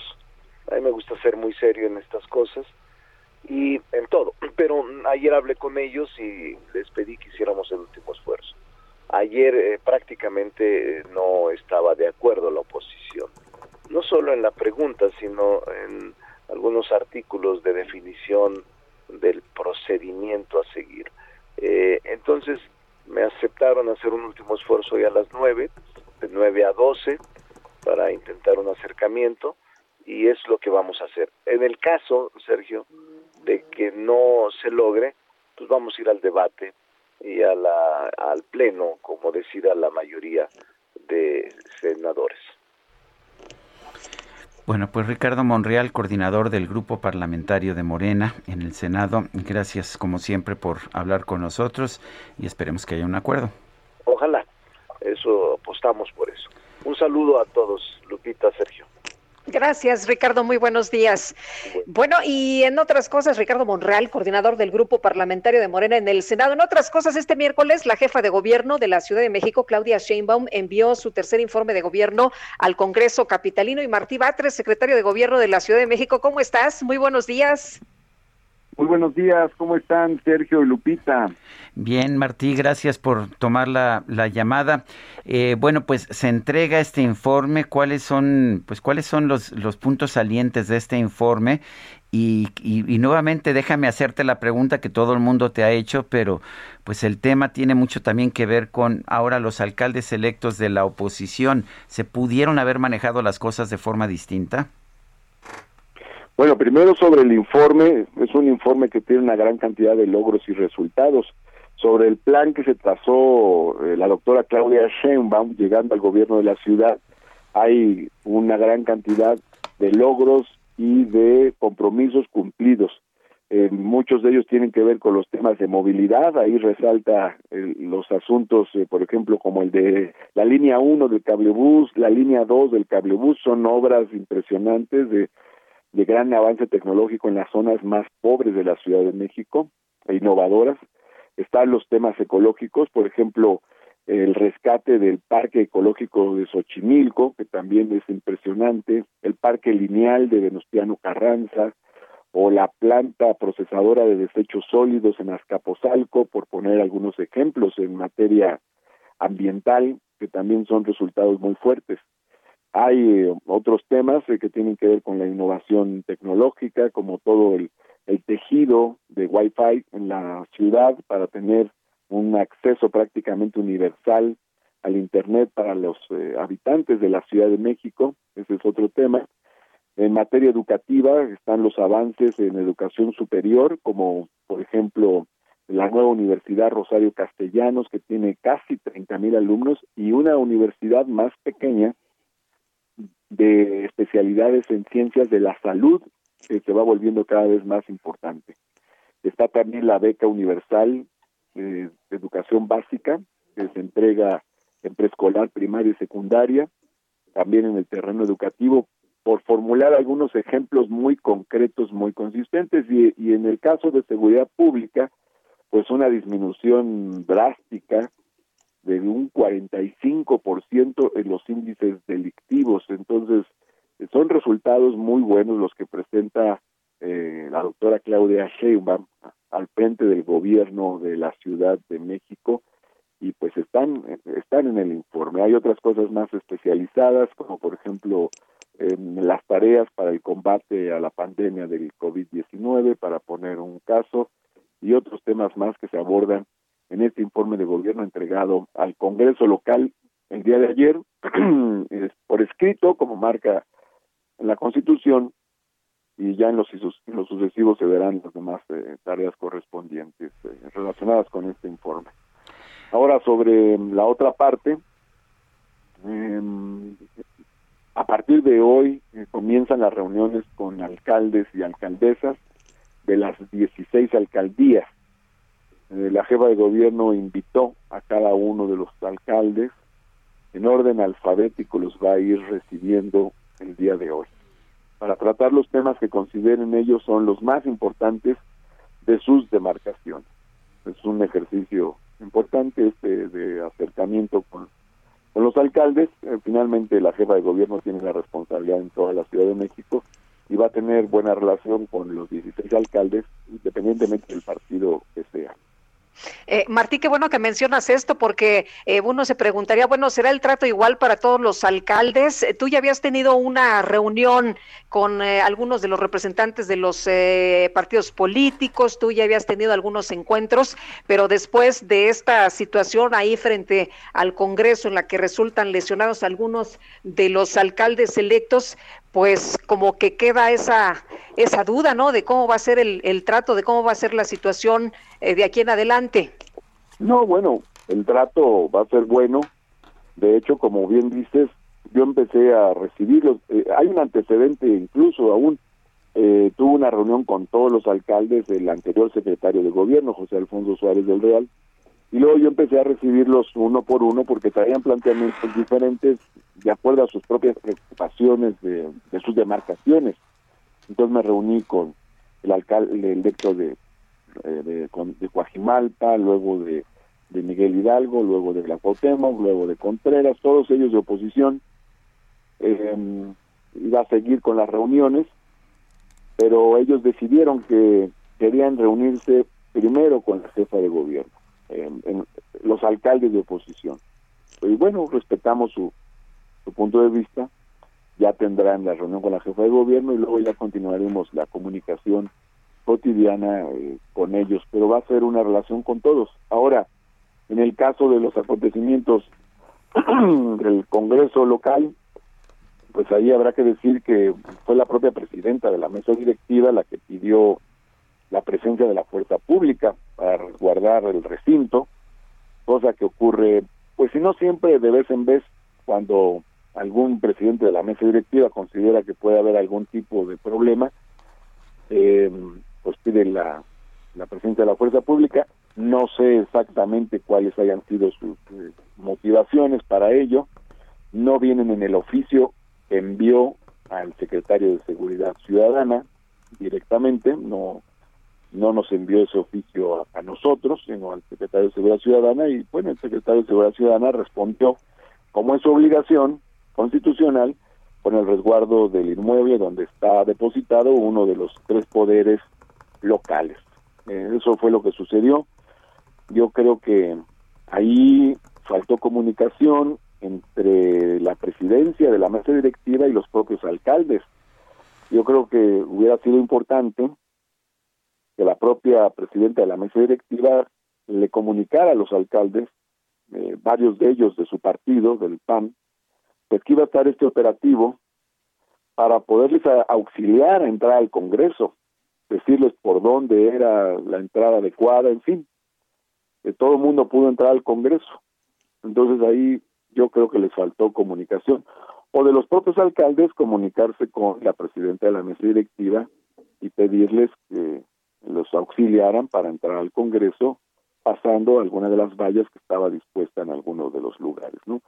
Ahora había en varios de los puntos había mucha gente que fue citada por los propios alcaldes electos, entonces pues eso también dificultó el paso en algunos de los puntos, no en todos, porque como les digo, pues eh, los, eh, los diputados, los diputados pudieron pasar, los funcionarios del Congreso pudieron pasar, los funcionarios que iban a tomar posesión de algunos órganos pudieron pasar, en fin, ahí fue un problema precisamente en el punto al que llegaron algunos alcaldes eh, acompañados de un grupo numeroso de personas. Pero creo que ahí pues es importante que se mejore la comunicación con los órganos de gobierno y en este caso principalmente de los alcaldes pues con la mesa directiva del Congreso cuando se dan estas circunstancias. Muy bien, pues estaremos atentos de las reuniones. Nos dices que van a empezar a partir de hoy de manera individual con la jefa de gobierno. Muchas gracias, como siempre, Martí. a partir de hoy comienzan estas reuniones individuales y el deseo nuestro es mantener buenas relaciones con todas y con todos, así así lo hemos hecho en el Congreso local. Yo estuve ayer en el Congreso local y refrendamos esa disposición. He tenido reuniones con todos los coordinadores parlamentarios y la verdad debo decir que han sido provechosas eh, con los eh, coordinadores de Morena o las coordinadoras de Morena, pero también con los del PAN, del PRI, del PRD, hemos tenido muy buen eh, trato, buena cercanía, buenos acuerdos legislativos. Muy bien, pues estaremos atentos, Martí. Gracias, hasta luego. Gracias, Lupita. Gracias, Sergio. Tengan buen día. Igualmente, igualmente. Y nosotros nos vamos a un resumen de lo más importante. Le ponemos al tanto con este resumen. Son las 8 de la mañana ya con eh, 47 minutos, 8 con 47. Y fíjese que esta mañana el presidente López Obrador informó que la abogada María Estela Ríos González asumirá la titularidad de la Consejería Jurídica de la Presidencia en sustitución de Julio Scherer Ibarra. Y he tomado la decisión de invitar como consejera jurídica a quien ya me ayudó también como consejera jurídica cuando me desempeñé como jefe de gobierno en la ciudad. Estela Ríos ya fue conmigo consejera jurídica del gobierno de la Ciudad de México del 2000, María Estela Ríos González. Bueno, y no eran rumores, se confirma esta mañana y lo hace el propio presidente. Y por otro lado, el presidente señaló que su gobierno busca mantener en el sureste del país a los integrantes de la nueva caravana migrante, esto para evitar que sufran abusos en la zona de la frontera norte. La demanda civil que el gobierno de México va a presentar contra fabricantes de armas de los Estados Unidos será aplazada por lo menos hasta febrero del 2022 debido a un acuerdo entre ambas partes. ¿Y qué crees? Este miércoles se registró un derrumbe en el refugio para perros milagros caninos de la alcaldía Xochimilco por un reblandecimiento de tierra. La emergencia fue atendida por elementos de la Policía Capitalina de Protección Civil y también del Cuerpo de Bomberos. heaven I will stay here. It'll rain and I no longer will be yours. Ay, ay, ay, ¿quién está cantando? Pues le platico en la red social TikTok, una joven llamada Jessica Orozco ha ganado miles de seguidores por compartir videos en los que interpreta algunas canciones icónicas de México, pero traducidas al inglés. Recientemente se hizo viral su interpretación de La gata bajo la lluvia de Rocío Durcal. Otros de sus éxitos son versiones de canciones como Las Mañanitas, Rata de dos patas y también 17 años. Is still 17, she's the young one and she's my girlfriend. Para Lupita Juárez, tu opinión es importante. Escríbele a Twitter en arroba Lupita Juárez H.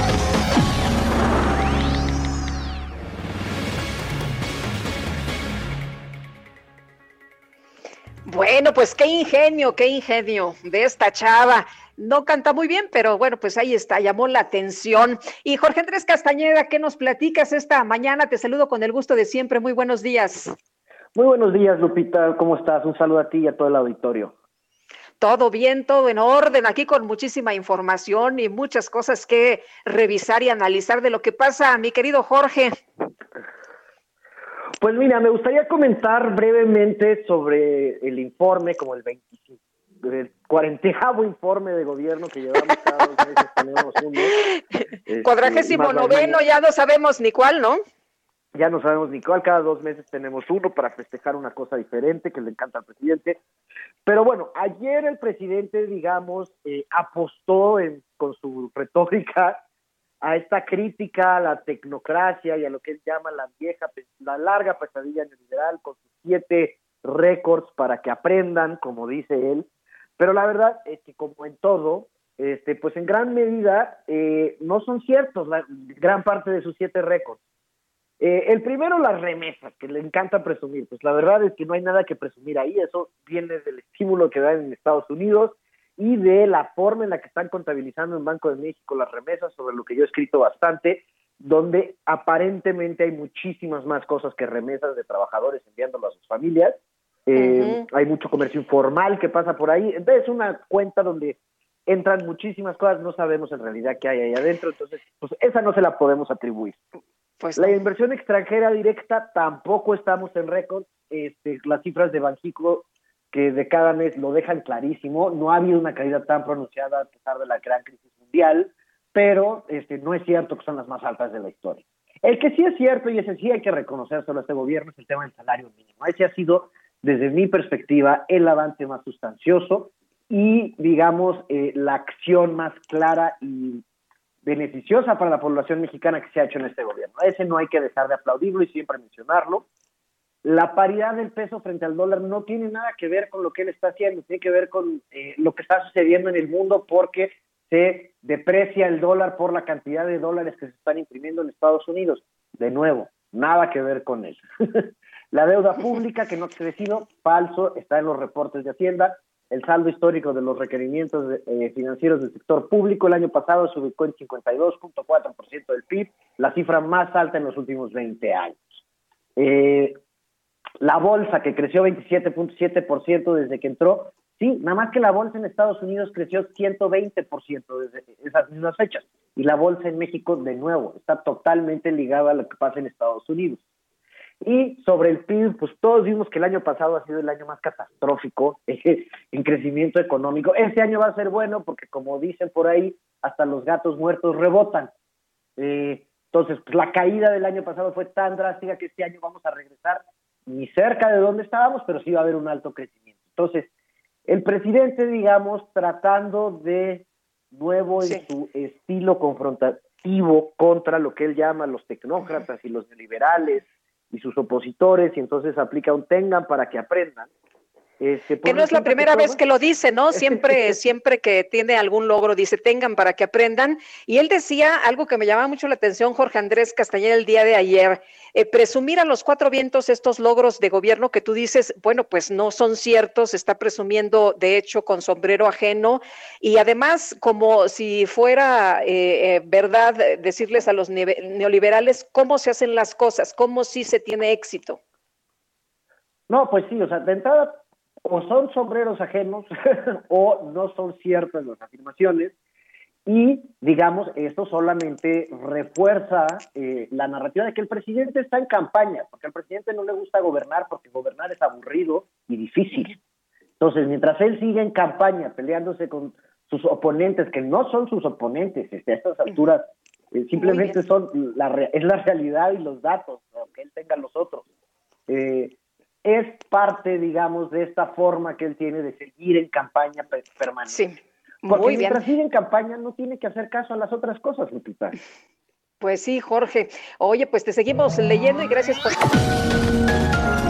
Sergio Sarmiento y Lupita Juárez quieren conocer tu opinión, tus comentarios o simplemente envía un saludo para ser más cálida esta mañana. Envía tus mensajes al WhatsApp 5520 109647.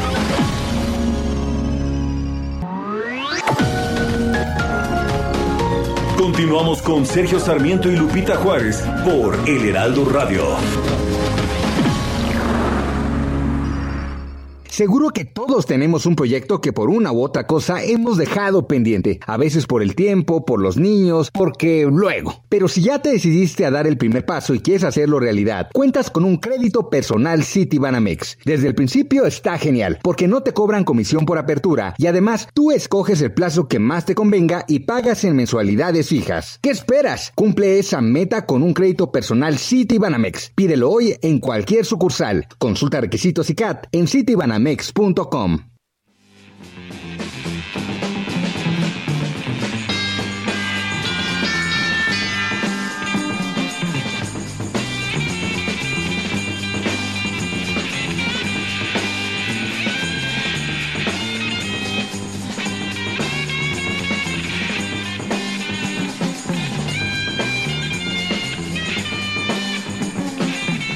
mex.com. acostumbrados a escuchar música de Mikis Theodorakis que tiene un marcado acento griego.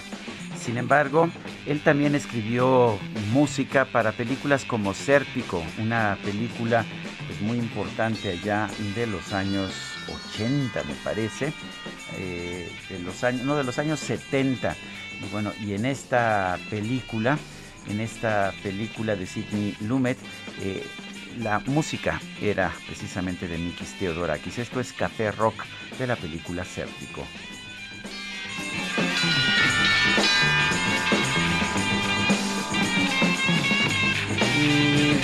Pues sí se oye, sí se oye medio psicodélico. Sí, ¿verdad? Oye, es música sí, de los sí, 70, Ya, ya mucho más americana, eh, en contraste con, con la música tradicional de Mikis Theodorakis. Pero me pareció que era un, un bonito ejemplo del contraste como compositor de Theodorakis. Se oye bien, se oye bien. Oye, y vámonos a los mensajes. La señora García Robles dice, buenos días, Sergio, señor Sergio y señora Lupita, para informarles que aquí en el pueblo de San Lucas, en eh, San Lucas eh, Xolox, nos volvieron a dejar sin el abasto de leche liconza desde el pasado 22 de agosto y nadie nos da una explicación. ¿Ustedes saben algo al respecto? Gracias y saludos a ustedes y a su equipo. No sabemos nada, eh, no tengo información yo por lo menos, pero lo investigamos con mucho gusto, señora Robles. Bueno, y Daniel Solís nos dice, este ejercicio de las mentiras se hacía a los otros presidentes, o sueles por atacar a López Obrador. Saludos, excelente día. Yo creo que eso es un ejercicio, el de tratar de ver eh, cuáles afirmaciones, dice un presidente, son reales o mentiras que se ha puesto de moda en los últimos años. Eh, lo vimos mucho en la presidencia de Donald Trump, en que había ya de hecho registros puntuales de todas las mentiras que decía. Lo estamos viendo ahora eh, también en esta presidencia. Pero es interesante, ¿no? Que se dé información y que después se verifique Que y sepamos- que se diga, que sepamos si lo que se los dice ciudadanos, cierto ¿no? no, ¿no? Pues Sí. sí. Oye, nos dice Jesús Díaz de Escapotzalco, saludos Sergio Lupita, feliz viernes chiquito, como decimos los godines, mañana lluviosa en tierras chintololas, para que no digan que solamente veo lo negativo de AMLO, el informe presidencial de ayer duró poquito y eso se agradece. Yo también pienso que en eso está bien. ¿Sabes qué informe duró más? El info, hubo un Uno de López Portillo, ¿no? Bueno, el de López Portillo duró como cuatro o cinco horas. Hubo uno de Luis Echeverría también de cinco horas, pero ayer veía que uno de, me parece que era de Abelardo L. Rodríguez, duró siete Uy. horas y media allá en los años 30. Siete horas y media de informe. No, el presidente ayer nada más habló una hora, eso sí, ciertamente se agradece. A propósito, este, me dicen varias personas que pues que en buena medida el informe es eh, lo que está en su propio libro, este, a mitad del camino, lo que está en el libro de Andrés Manuel López Obrador, de manera que pues el libro era una preparación para el informe o viceversa. Bueno, vamos con otros temas. Un deslave de una sección del Cerro Comunal Teoca sepultó a 19 perros que habitaban en el refugio de animales Milagros Caninos, en el camino a San Bartolo número 530 en la colonia Santa Cecilia Tepetlapa, allá en Xochimilco. Jorge Almaquio nos tiene la información. Jorge, adelante, buenos días. ¿Qué tal, Sergio Lupita, amigos? Así es, el refugio Milagros Caninos, que está dedicado al cuidado y rehabilitación de perros con cáncer y patas, ciegos, sordos, quemados, torturados, paralíticos, entre otras condiciones, pues sufrió un desgajamiento y derrumbe de la barda perimetral de 20 metros de largo por 6 de altura que tiene en este punto. En este albergue perdieron la vida cinco animalitos según reportes y se logró rescatar a 23 perros y faltaba uno más por por localizar, todavía no había sido localizado y esto fue eh, precisamente el día de ayer en la superficie afectada por el derrumbe laboraron cuerpos de emergencia de la Ciudad de México, el ERUM, también el agente de Protección Civil de Xochimilco y de la alcaldía Milpa Alta, entre otros otros que llegaron a apoyar a las labores de rescate. Determinaron que la caída de la barda se debió al reblandecimiento del terreno de las fuertes por las fuertes lluvias que se han registrado en los últimos días en la zona y también a que la construcción este, este, esta barda pues no contaba con castillos para mantenerlo fijo. Al lugar llegó la gente de el- eh, la Agencia de Atención Animal de la Secretaría de Medio Ambiente para apoyar a, los perros eh, que resultaron heridos y señalaron que, bueno, pues con todo la- el apoyo de las otras instituciones se dio la atención a 348 perros y 42 gatos que hay en el refugio y esto también con el apoyo de 108 médicos veterinarios. De hecho, se manifestó que En caso de ser necesario, se tiene contemplado que los animales heridos pues sean trasladados al Hospital Veterinario de Iztapalapa, que aunque aún no abre sus puertas al público, se han girado instrucciones para que sean recibidos los ejemplares que así lo requieran, que requieran precisamente de atención médica. Sergio Lupita, amigos, el reporte que les tengo. Pues muchas gracias, Jorge Almaquio. Buen día, hasta luego. Bueno, son las nueve de la mañana con seis minutos. Sergio Sarmiento y Lupita Juárez. Tecnología con Dalia de Paz.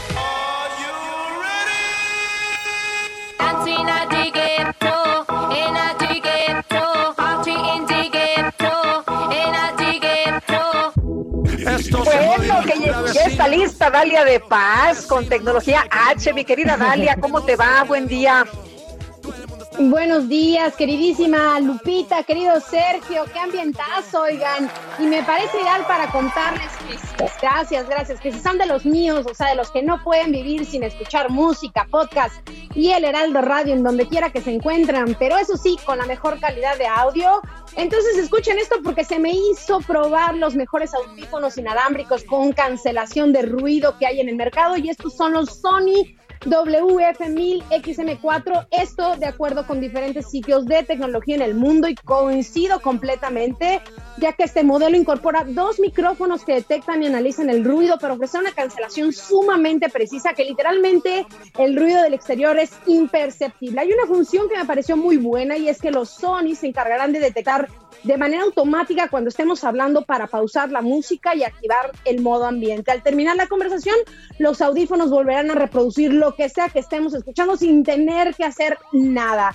En cuanto a los controles táctiles, estos son muy intuitivos, nos permiten activar fácilmente los diferentes modos, además de saltar, pausar o reproducir canciones, todo de manera muy simple. Por cierto, y algo que se agradece de, su estuche de carga de estos Sony es que son muy pequeños, es muy pequeño y ligero, así que cabe perfectamente en la bolsa del pantalón y ya saben, para poder utilizarlo con Android o iOS hay que bajar una aplicación gratuita que nos ayudará a tener una mejor experiencia auditiva, controlar los ajustes de ecualización, así como la posibilidad de ver la batería de ambos auriculares como del estuche. Y a propósito de esto, tendremos hasta 8 horas de uso con los earbuds y 16 horas adicionales con su caja, así que en total serán 24 horas de autonomía. También nos dará una experiencia de audio envolvente 360 Reality Audio para sumergirnos en nuestra música.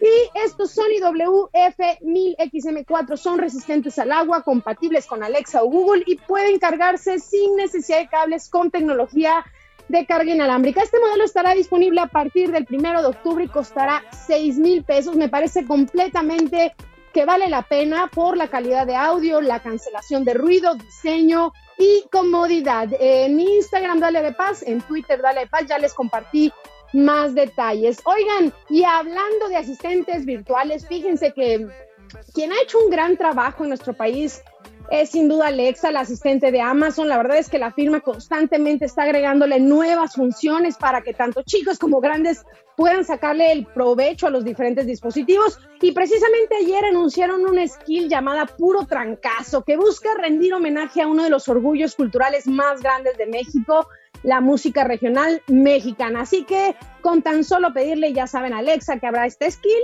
nos va a permitir eh, interactuar con nuestro artista favorito, sentir que estamos ahí disfrutando de un concierto con alguno de ellos eh, en el backstage, ahí entrevistándolos y está cantando con Los Ángeles Azules, la Sonora Dinamita, entre otros. Así que este es uno pues sí es uno de sus géneros, mejor dicho, favoritos, considero que es una gran experiencia digital. Ahí en mi Instagram, dale de paz, les cuento más. Y ya para concluir, Sergio Lupita, amigos, este 5 de octubre los usuarios de Windows, escuchen bien, podrán actualizar la nueva generación de su sistema operativo Windows 11, así que no se desesperen ya que en el momento que esté listo van a recibir una notificación para que puedan instalar la actualización. Consideren por favor que para poder hacerlo en su compu deben incorporar un procesador de 1 GHz, por lo menos 4 GB de RAM, almacenamiento de 64 GB o más y una pantalla de alta definición de más de 9 pulgadas en diagonal. Algunas de las marcas serán Acer, Asus, Lenovo, HP, Dell, Samsung y Surface. Por supuesto, que aquí les estaremos compartiendo más detalles y no, si tienen alguna duda, Eh, me pueden encontrar en Twitter o Instagram como Dalia de Paz. Amigos, les deseo un excelente jueves y casi fin de semana con este ritmo, Sergio, Lupita, para que nos pongamos a bailar. Les mando un abrazote. Gracias, Dalia. Buenos días. Bueno, son las nueve con once minutos. Este jueves el Pacto por la Primera Infancia, que agrupa a varias organizaciones como Save the Children y Mexicanos Primero, presenta el ranking de pobreza infantil. Y estoy viendo algunas de las cifras y lo que encuentro es algo que ya sabemos es que en México somos un país con pobreza y pobreza extremas eh, niveles muy importantes. Lo que estoy encontrando aquí en estas cifras es que eh, los menores de 18 años y sobre todo los niños en primera infancia padecen todavía más de pobreza y de pobreza extrema. Aranzazú Alonso es coordinadora general del Pacto por la Primera Infancia. La tenemos en la línea telefónica. Aranzazú, buenos días. Gracias por tomar nuestra llamada. ¿Qué han encontrado ustedes en este, en este pacto por la primera, por la primera infancia y en este estudio, en este ranking de pobreza infantil que han realizado? Muchísimas gracias por, por este espacio. Claro que sí, mira, te cuento primero. El Pacto por la Primera Infancia somos un colectivo que lo que busca es hacer de la primera infancia una prioridad. Una de nuestras herramientas es hacer investigación que permita visibilizar la situación que viven las niñas y niños menores de seis años en México y poder empujar el diseño de programas y políticas que ayuden a la garantía de sus derechos. ¿Qué es lo que hicimos en este ranking de pobreza infantil? Lo que hicimos fue tomar los datos de pobreza publicados por Coneval y hacer un análisis desde la óptica de primera infancia, es decir, bueno, ¿cómo está la situación de las niñas y niños menores de seis años en México? Lo que identificamos en este estudio es que si bien hay un porcentaje muy importante de la población en México que vive en pobreza, si hablamos de primera infancia, este porcentaje es mayor. Es decir, en México existen 43.9% de la población en México en situación de pobreza, pero cuando hablamos de primera infancia, el porcentaje se eleva al 54.3%, 10 puntos porcentuales más. ¿Por qué es grave o por qué es delicada esta situación? Pues porque la pobreza en la primera infancia tiene características particulares. Vivir en pobreza en los primeros años de vida incrementa significativamente la probabilidad de que siga siendo pobre en la vida adulta. ¿Por qué? Porque estos primeros años de vida son un periodo de gran vulnerabilidad, es decir, en estos años se forma nuestro cerebro, se programan nuestros procesos metabólicos, se desarrollan nuestras habilidades y cuando vives en condiciones de adversidad, lo que pasa es que se está socavando tu salud, tu capacidad de aprendizaje y tu capacidad de productividad futura a lo largo del resto de tu vida. Lo que nos permite ver este ranking es que la situación de las niñas y niños en primera infancia entre 2002, en 2018 y 2020 se deterioró. Es decir, creció el porcentaje de niñas y niños que viven en pobreza, pero también en pobreza extrema. Observamos este mismo comportamiento en 20 de las 32 entidades del país. Nuestra gran preocupación es que estos resultados eh, no son casualidad o no son inercia, tienen que ver con las decisiones que se están tomando a nivel municipal, estatal y federal en cuanto al tipo de programas y servicios que se están destinando a la primera infancia y, por supuesto, en el monto de recursos públicos que invertimos en la garantía de los derechos de niñas y niños en primera infancia en México. Eh, Aranzazú, hay cinco entidades con mayores incrementos de porcentaje de pobreza en la primera infancia. Eh, eh, dile por favor al auditorio cuáles son, nosotros los revisamos en este eh, informe que ustedes dieron, pero son las mismas condiciones que acabas de explicar, que no se invierte y que por eso hay mayor pobreza, porcentajes de pobreza más bajos para este sector de la población. Mira, primero puedo decirte cuáles son estas cinco entidades en donde incrementó el porcentaje de pobreza. Son Quintana Roo, Baja California Sur, Tlaxcala, Estado de México y Jalisco. Desafortunadamente, para el caso de las entidades federativas, es difícil identificar el monto de los recursos que invierten específicamente en primera infancia. Este es un análisis que sí se puede hacer a nivel federal. Lo que observamos en un estudio que hicimos recientemente es que la inversión en primera infancia en los últimos tres años disminuyó alrededor de 20 mil millones de pesos. ¿no? Esto significa que la tendencia generalizada es de invertir cada vez menos en primera infancia, aun cuando sabemos hoy que la pobreza en primera infancia está creciendo y número dos, que las condiciones de la pobreza en primera infancia son más graves que en otros grupos de edad por esta condición de vulnerabilidad en la que estamos viviendo. Sin duda creemos que las entidades federativas, pero también la federación, tienen que reflexionar sobre el tipo de decisiones que están tomando y hacer un plan para incrementar progresivamente los recursos que están invirtiendo en garantizar los derechos de niñas y niños en primera infancia. Y hablamos de servicios de salud, seguridad social, educación y protección. Ansazú Alonso, coordinadora general del Pacto por la Primera Infancia, gracias por alertarnos a este tema. Gracias a ustedes. Muy buen día. Hasta luego, muchas gracias, muy buenos días. Bueno, y vamos a, otros, a otras informaciones también relevantes. Fíjense ustedes que Valeria es una niña con discapacidad auditiva que adquirió el lenguaje de señas como lengua materna y está inscrita en el Instituto Tecnológico para Problemas de Lenguaje. Y nuestro compañero Luis Pérez nos cuenta su historia. Adelante, Luis. Valeria, de 12 años, es uno de los más de 2.400.000 sordos que hay en México. Ella quiere continuar con sus estudios. Para ello, peleó en tribunales que el gobierno capitalino le otorgue el apoyo de sus útiles escolares y uniformes que entrega a estudiantes de su edad pero se los negaron por ser alumna de una escuela especial que no pertenece al sector público. La menor va a una institución privada debido a que la Autoridad Educativa de la Ciudad de México no ofrece escuelas bilingües donde enseñen el lenguaje de señas mexicano. En noviembre de 2019 su papá solicitó los recursos, incluso llegó ante la jefa de gobierno Claudia Sheinbaum durante las audiencias públicas que ofrecía a las 6 de la mañana. Sheinbaum Pardo dio el visto bueno para que la Secretaría de Inclusión y Bienestar Social le diera el apoyo, pero la dependencia no acató la orden, ya que los apoyos se otorgan a los alumnos que estudien en escuelas del sector público. El papá de Valeria lo consideró discriminatorio y acudió al Instituto Federal de Defensoría Pública. Habla Julio Salgado, asesor jurídico federal. Llega con nosotros, iniciamos, digamos, el, camino legal,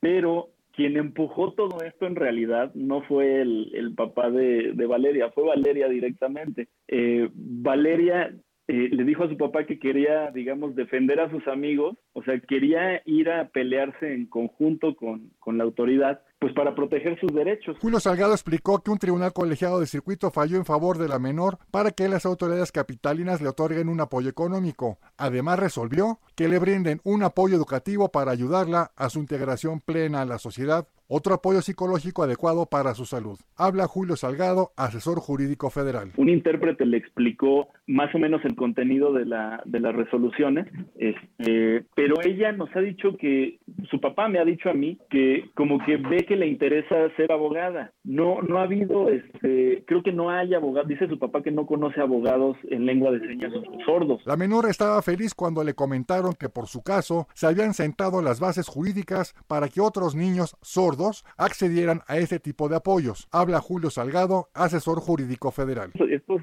criterios los va a usar toda la ciudadanía en general, los puede usar a su favor. Uno de ellos nos define ya lo que es la discriminación múltiple o la interseccionalidad de la discriminación que anteriormente en juzgados mexicanos no, no se había conceptualizado. Y nos dio muchísimo gusto porque se usó el caso de Valeria como ejemplo, inclusive en la propia, este, en el propio criterio. Eh, este criterio lo que dice es que, bueno, se da esta discriminación múltiple cuando confluyen una serie de factores, como en el caso de, de Valeria, que es una niña que es menor de edad, es mujer, y tiene una cuenta con una discapacidad este, auditiva. Valeria está en espera que la Secretaría de Inclusión y Bienestar Social le otorgue los apoyos. Habla Héctor Villalobos, papá de Valeria. Tenemos que luchar más como papás y mamás de la niña sorda, más por mejores condiciones para que puedan estudiar, mejores condiciones para que puedan tener acceso a la salud, para que se acabe la exclusión y discriminación que, que, vive la comunidad sorda en general. La Secretaría de Educación Pública ofrece a través de Coordinación de Educación Especial clases a menores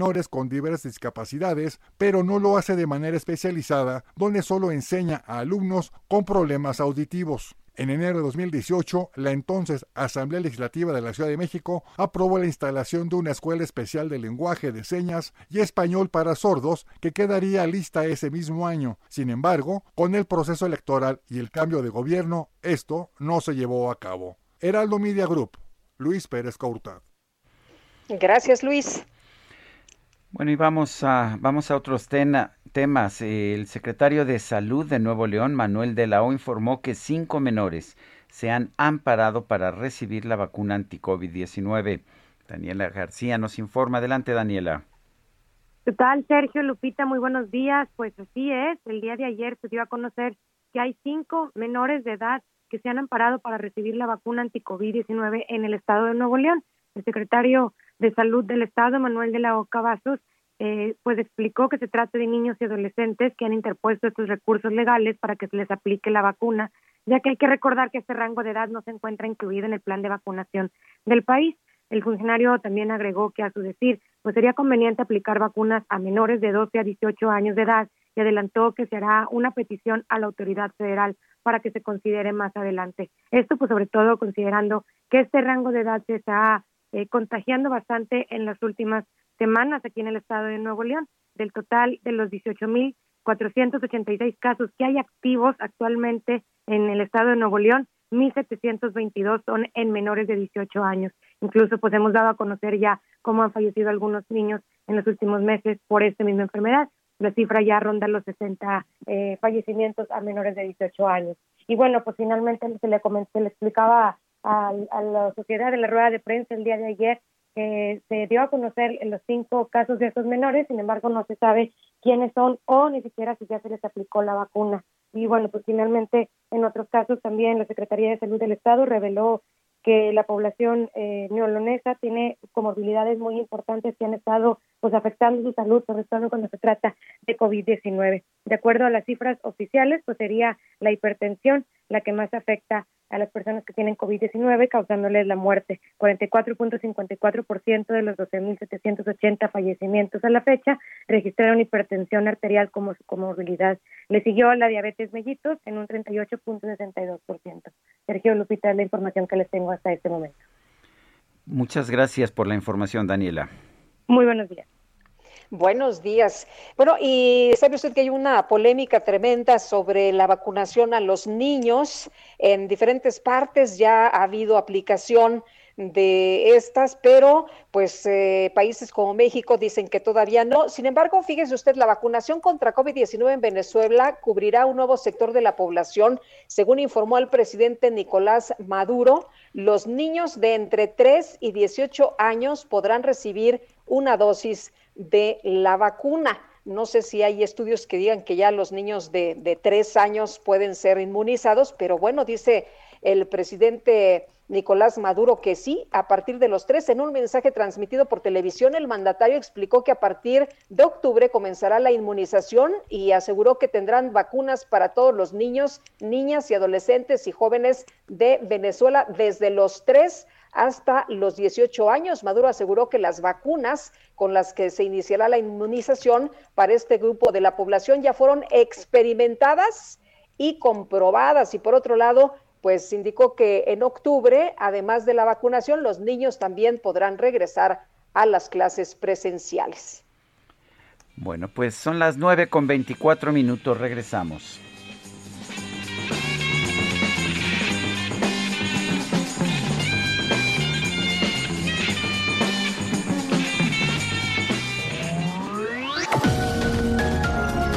Sergio Sarmiento y Lupita Juárez quieren conocer tu opinión, tus comentarios o simplemente envía un saludo para ser más cálida esta mañana.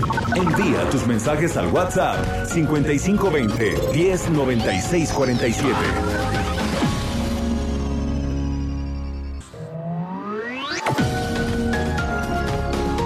Continuamos con Sergio Sarmiento y Lupita Juárez por El Heraldo Radio.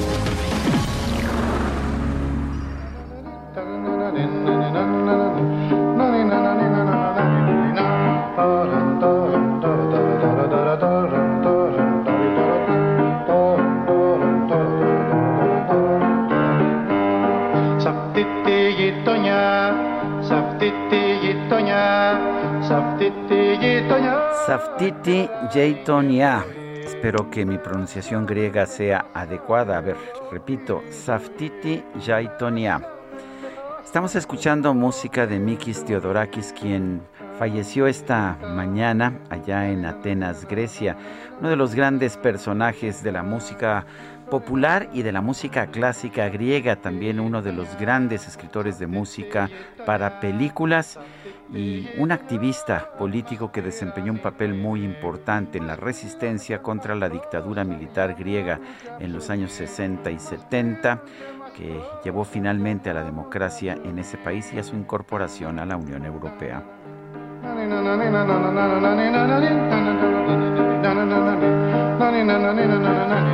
Vamos a mensajes de nuestro público Guadalupe. Oye, Amy Shehoa dice, sería bonito vivir en el país en el que López cree que vive. Desafortunadamente seguimos viviendo en el que ha creado. Saludos cariñosos. Víctor Enríquez de San Luis Potosí, saludándolos y deseándoles salud. ¿Qué país tenemos? Se comprueba haber cometido trampa y con una multa de 4 millones se arregla cuando hay un proceso judicial de más de 200 millones, pero además te reconozco como gobernador electo. Si para ganar el puesto cometiste trampa, ¿qué se espera como gobernador en funciones? Y dice otra persona, Irma, dice, bravo, otra eh, otro fue su linda compañía. Les deseo un maravilloso tiempo, Sergio Lupita y Liga de la Noticia. Son las 9 de la mañana con 32 minutos. La micro deportiva.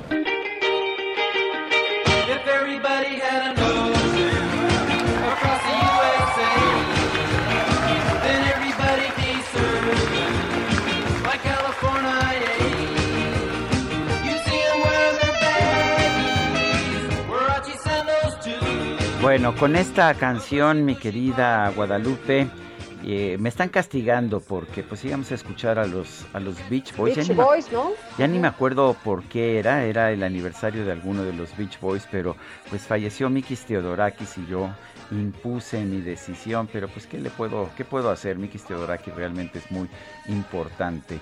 Pero bueno, aquí están, aquí está una probadita de los Beach Boys. Lo bueno de los Beach Boys es que pues eran muchos y por lo tanto siempre hay oportunidades para tocarlos. Tengan para que aprendan. Ya ves, eso. Pero ya está por, por aquí nuestro queridísimo amigo y conductor de la micro deportiva, Julio Romero. Adelante, Julio. Pues ni modo. Sergio Lupita, amigos del auditorio, qué placer saludarles. Muy buenos días, arrancamos este jueves con extraordinarias noticias. Diego López ganó la medalla de oro en los 50 metros libres en la categoría S3 para darle a México la sexta presea dorada y la número 15 allá en los Paralímpicos en esta justa que se está desarrollando. El abanderado nacional logró su segunda presea en esta competencia luego del bronce que obtuvo en los 50 metros dorso, así es que continúan los buenos resultados para la delegación nacional, ya se igualó lo que hicieron en eh, Río 2016, la delegación paralímpica que está teniendo buenos, buenos resultados y buenas actuaciones, sobre todo allá en la alberca, en el centro acuático en Tokio.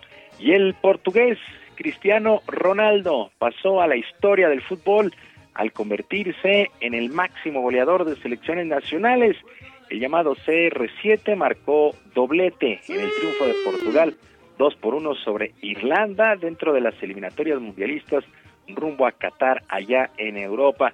Con estas dos anotaciones, Cristiano Ronaldo llegó a 111 en su carrera en 180 duelos internacionales. Así es que Cristiano Ronaldo sigue haciendo historia a nivel mundial y también, por supuesto, con la selección de Portugal. Mientras tanto, la selección mexicana se mide esta noche a su similar de Jamaica a las 9 en la cancha del Estadio Azteca, que no contará con público y al arrancar las eliminatorias mundialistas de la CONCACAF. El timonel del tricolor, Gerardo Martino, no pudo hacer el reconocimiento de la cancha debido a problemas de salud en un ojo, pero sí estuvo en la conferencia de prensa donde criticó a la Liga Premier de Inglaterra por no ceder al atacante Raúl Alonso Jiménez pero declaró listo al equipo para buscar el boleto a Qatar el próximo año.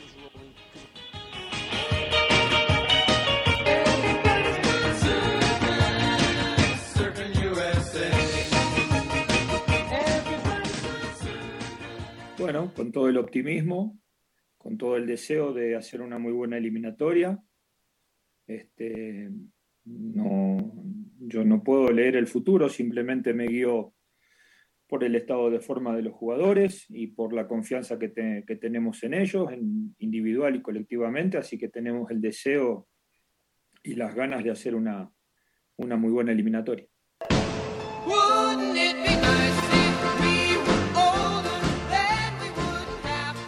Bueno, en el papel México no debería tener problemas esta noche y bueno, tampoco en la eliminatoria, así es que México contra Jamaica el día de hoy a las 9 de la noche. El resto de los compromisos de la CONCACAF a las 7, el equipo de Canadá estará enfrentando a Honduras, a las 8 Panamá ante Costa Rica y a las 9.5 El Salvador estará enfrentando a los Estados Unidos. Es la jornada inicial del hexagonal final de la CONCACAF rumbo a Qatar. En otras cosas, en actividad de la segunda ronda en el abierto de tenis de los Estados Unidos, el cuarto y último Grand Slam, en resultados que llamaron la atención, el ruso Daniel Medvedev avanzó a la siguiente ronda venciendo con parciales de 6-4, 6-1 y 6-2 al alemán Dominic Koffer, mientras que el griego Stefano Tsitsipas 6-4, 6-3, 6-7 y 6-0 al italiano, más bien al francés, al francés Adrián Manarino. En damas, la rumana Simona Halep 6-3 y 6-1 sobre la eslovaca Cristina Kukova. La local, la estadounidense Sloane Stephens, venció a su compatriota Korikov 6-4 y 6-2. Y la japonesa Naomi Osaka avanzó a la siguiente ronda, ya que Olga Danilovic de Serbia se retiró por enfermedad y pues Naomi Osaka sigue con vida en este en este evento, en este torneo de Grand Slam. Y los Leones de Yucatán se convirtieron en el primer finalista, llegan a la Serie del Rey en los playoffs en el béisbol de la Liga Mexicana al derrotar en emocionante duelo nueve carras por siete a los Diablos Rojos de México allá en el estadio Cuculcán, cuatro por uno finiquitaron esta final de la zona sur, son campeones de la zona sur. Japson Gómez fue el pitcher ganador, el venezolano en labor de relevo. El derrotado Roberto Osuna, sí, Roberto Osuna, este ex liga mayorista que estuvo impresionante toda la temporada, pues falló ayer por la noche en un juego decisivo. Mientras tanto, los mariachis de Guadalajara siguen, siguen con vida, palearon 12 carreras por 5 a los toros de Tijuana, estos toros que todavía tienen ventaja de 3 a 2 en el compromiso que es a ganar 4 de posibles 7 duelos. El viernes se reanuda la actividad en Guadalajara, toros de Tijuana todavía tiene ventaja de 3 juegos a 2. Y luego de dos meses de inactividad, los Astros de Houston activaron al pitcher mexicano José Urquidi para lo que resta de la temporada en el béisbol de las grandes ligas.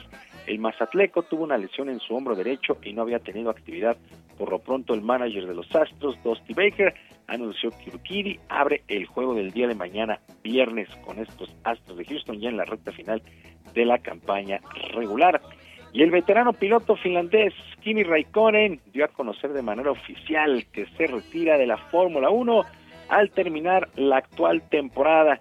El llamado Iceman lleva 20 años, casi 20 años, en el máximo circuito del automovilismo deportivo, donde ganó un título en el 2017. Es el corredor con más competencias, un total de 342 grandes premios. Actualmente milita para la escudería Alfa Romeo luego de pasar por equipos como McLaren y Ferrari, entre otras escuderías. Así es que adiós, adiós a Kimi Raikkonen al terminar la presente, la presente campaña, sin lugar a dudas, uno de los máximos, máximos corredores en la historia de la máxima categoría del automovilismo deportivo. Sergio Lupita, amigos del auditorio, la información deportiva este jueves. Yo, como siempre, les deseo un gran día y les mando un abrazo a la distancia. Pues como siempre, eh, Julio Romero, un fuerte abrazo a ti también. Buen día para todos.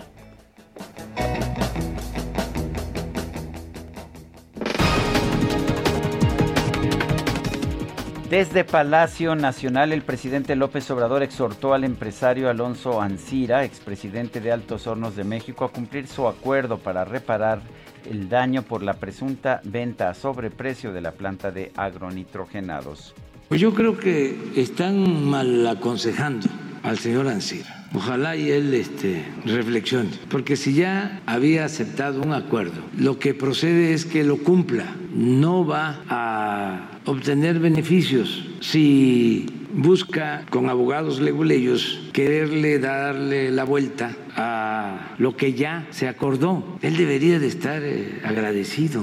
Él sabe muy bien que vendió a sobreprecio esa planta. El ex titular de la Consejería Jurídica de la Presidencia de la República, Julio Scherer Ibarra, aseguró que deja el cargo satisfecho con su gestión y sin litigios pendientes. La Corte Suprema de los Estados Unidos rechazó congelar la ley estatal de Texas que prohíbe los abortos después de las seis semanas de gestación. Y autoridades de Nueva York confirmaron la muerte de nueve personas durante las inundaciones registradas este miércoles en ese estado a causa de la tormenta tropical Ida. Sabes que contigo yo he sido muy paciente y hasta me he pasado de buena gente. Espero que con esto no se dañe el ambiente. Págame mi plata que la necesito urgente. Bueno, a ver, en Indiana, allá en Estados Unidos, un hombre de 43 años llamado David Wecking demandó a sus padres por haber tirado a la basura su colección de revistas para adultos, la cual guardaba desde la adolescencia. Tras ocho meses de litigios, las autoridades confirmaron que entre estos artículos había revistas firmadas y ediciones de alto valor, por lo que los padres fueron condenados a pagarle al hijo una indemnización por más de 30 mil dólares por destrucción de propiedad privada.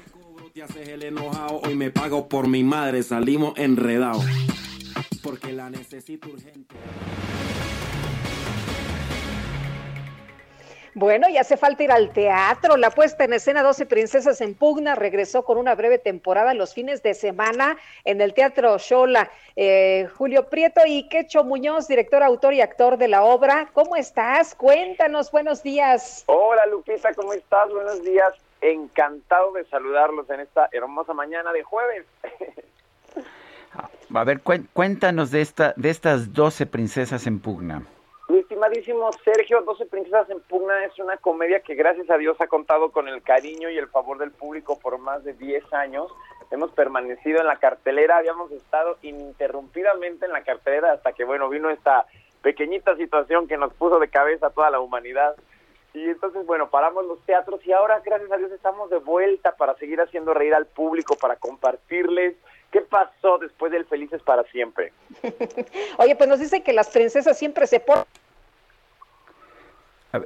Perdóname, que las, que las princesas siempre se portan como se cortó justo un poquito. Que siempre se portan bien, pero no siempre, ¿verdad? No, pero no siempre. Fíjate que justo lo que es muy lindo de la obra, y es por eso que está enfocada para adolescentes y adultos, es que nos retrata a estos personajes que no son perfectos, que tienen dudas, que tienen complejos, que, que se llevan muy pesado entre ellas, porque justo es súper lindo que antes de ser princesas son mujeres. Y entonces, pues tienen estos miedos reales y naturales de, ay Dios mío, me casé y ahora para dónde voy, ¿no? Este hombre, dice la bella, mi príncipe siguió siendo una bestia. Eh, cuéntanos, Quecho, ¿dónde podemos ver esta obra? Estamos en el Teatro Shola Julio Prieto, que está evidentemente sobre la avenida Shola, eje 4 y esquina con Nicolás San Juan. Estamos los sábados a las 7 y los domingos a las 6. Muy bien, entonces, eh, sábados y domingos son los únicos dos días. Así es, por ahora. Después, más adelante, este, ahorita esta es, esta corta temporada en fines de semana, pero más adelante ya podremos este, pensar, si el público responde, que eh, regresemos a los jueves como estábamos originalmente. Muy bien. Oye, nos da un gusto enorme saber que ya podemos poco a poco regresar al teatro. Así es, mi querida Lupita, sobre todo decirle al público que es una experiencia segura. Los teatreros, como ustedes saben, fuimos los primeros en cerrar espacios. Antes de que el gobierno lo dijera, nosotros ya estábamos dos semanas metiditos en nuestras casas. Y ahora fuimos los últimos en reabrir con todas las medidas necesarias para que de verdad el público esté tranquilo. Eh, entonces, sí, eso, sobre todo el compromiso que tenemos de ofrecer una experiencia segura. Muy bien, pues muchas gracias por invitarnos a ver 12 princesas en Pugna Quecho y te mandamos un abrazo. Buenos días. Igualmente desde acá, cuídense, gracias por el espacio. Bonito día. Bonito día. Eh, son las 9 de la mañana con 45 minutos. Pásele, pásele,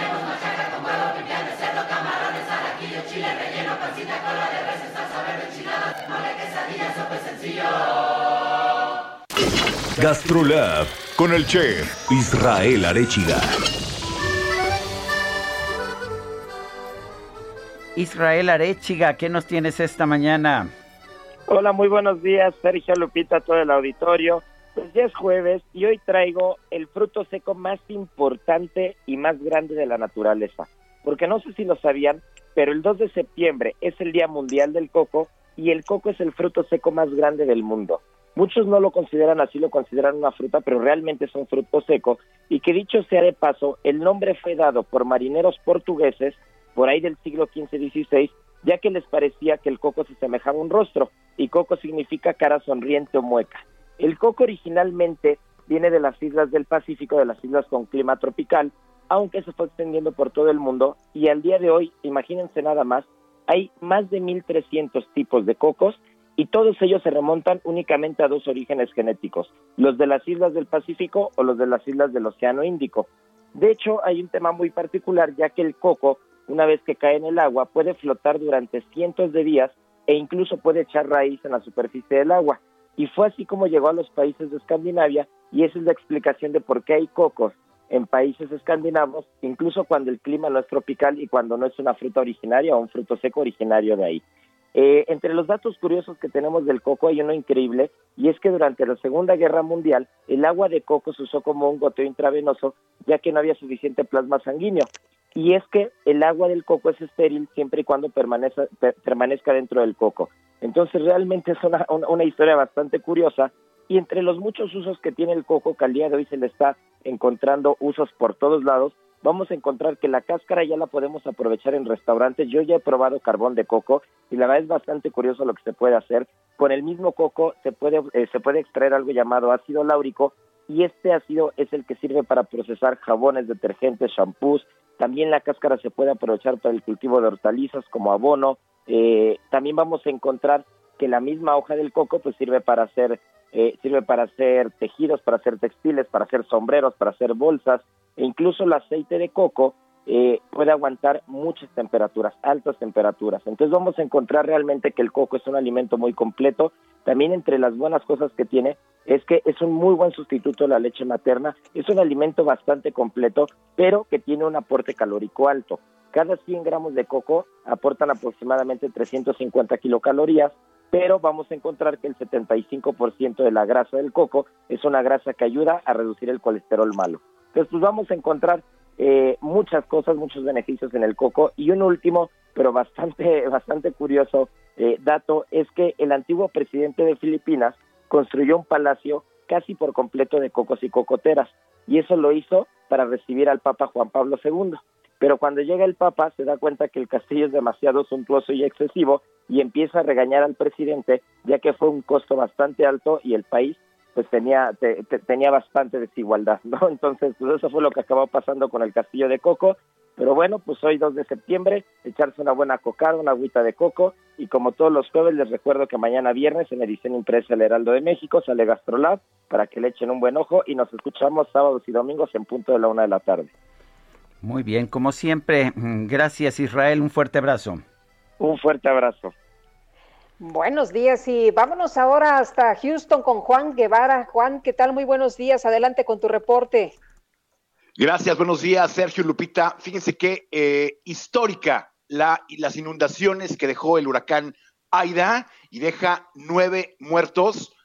Eh, además de eso, bueno, sumergió el, el metro de la ciudad de Nueva York, dejó a, vuelos, dejó prácticamente varados a los vuelos en los aeropuertos, eh, en los dos aeropuertos, en La Guardia y eh, en John F. Kennedy, y el, el, regente de la ciudad, Bill de Blasio, eh, señaló este evento como uno, un evento de clima o climático histórico que ha puesto prácticamente a la ciudad de Nueva York en caos.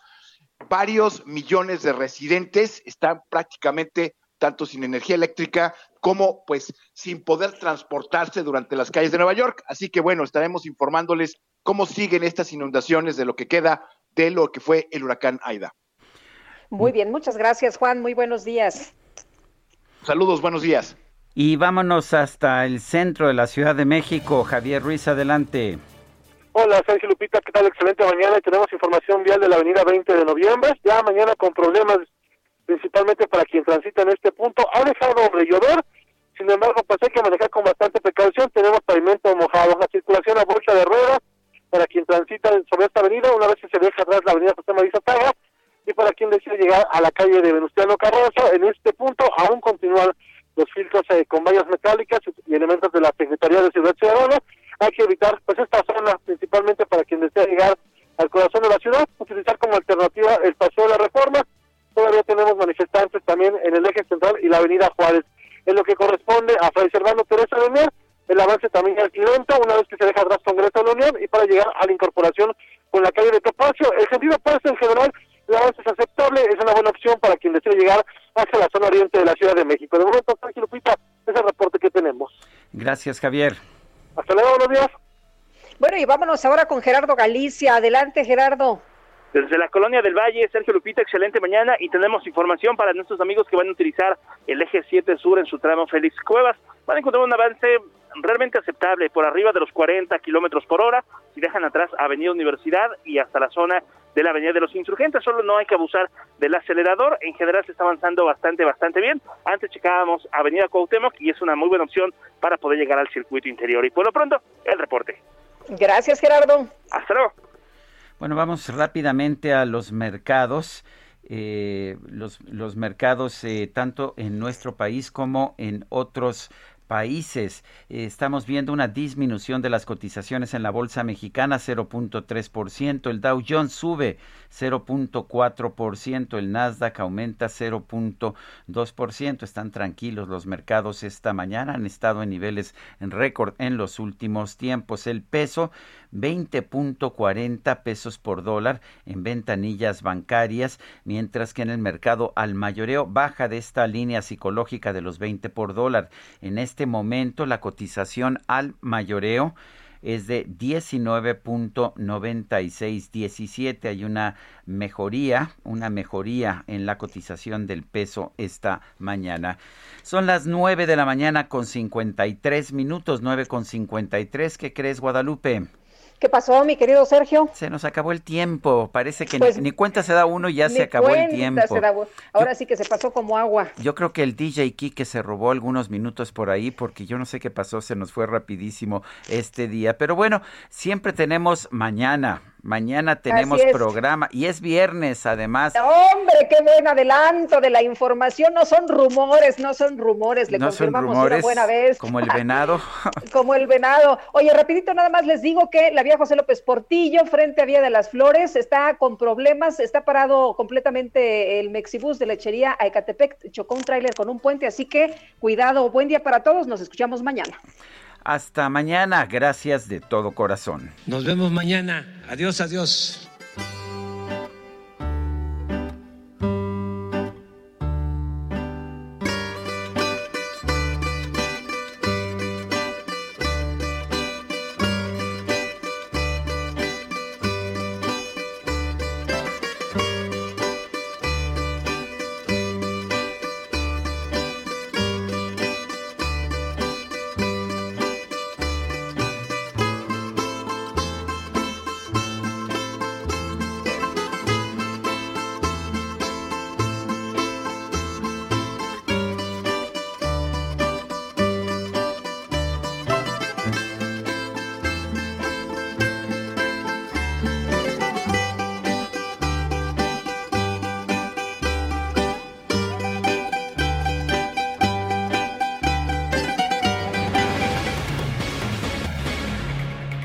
Heraldo Media Group presentó Sergio Sarmiento y Lupita Juárez por El Heraldo Radio.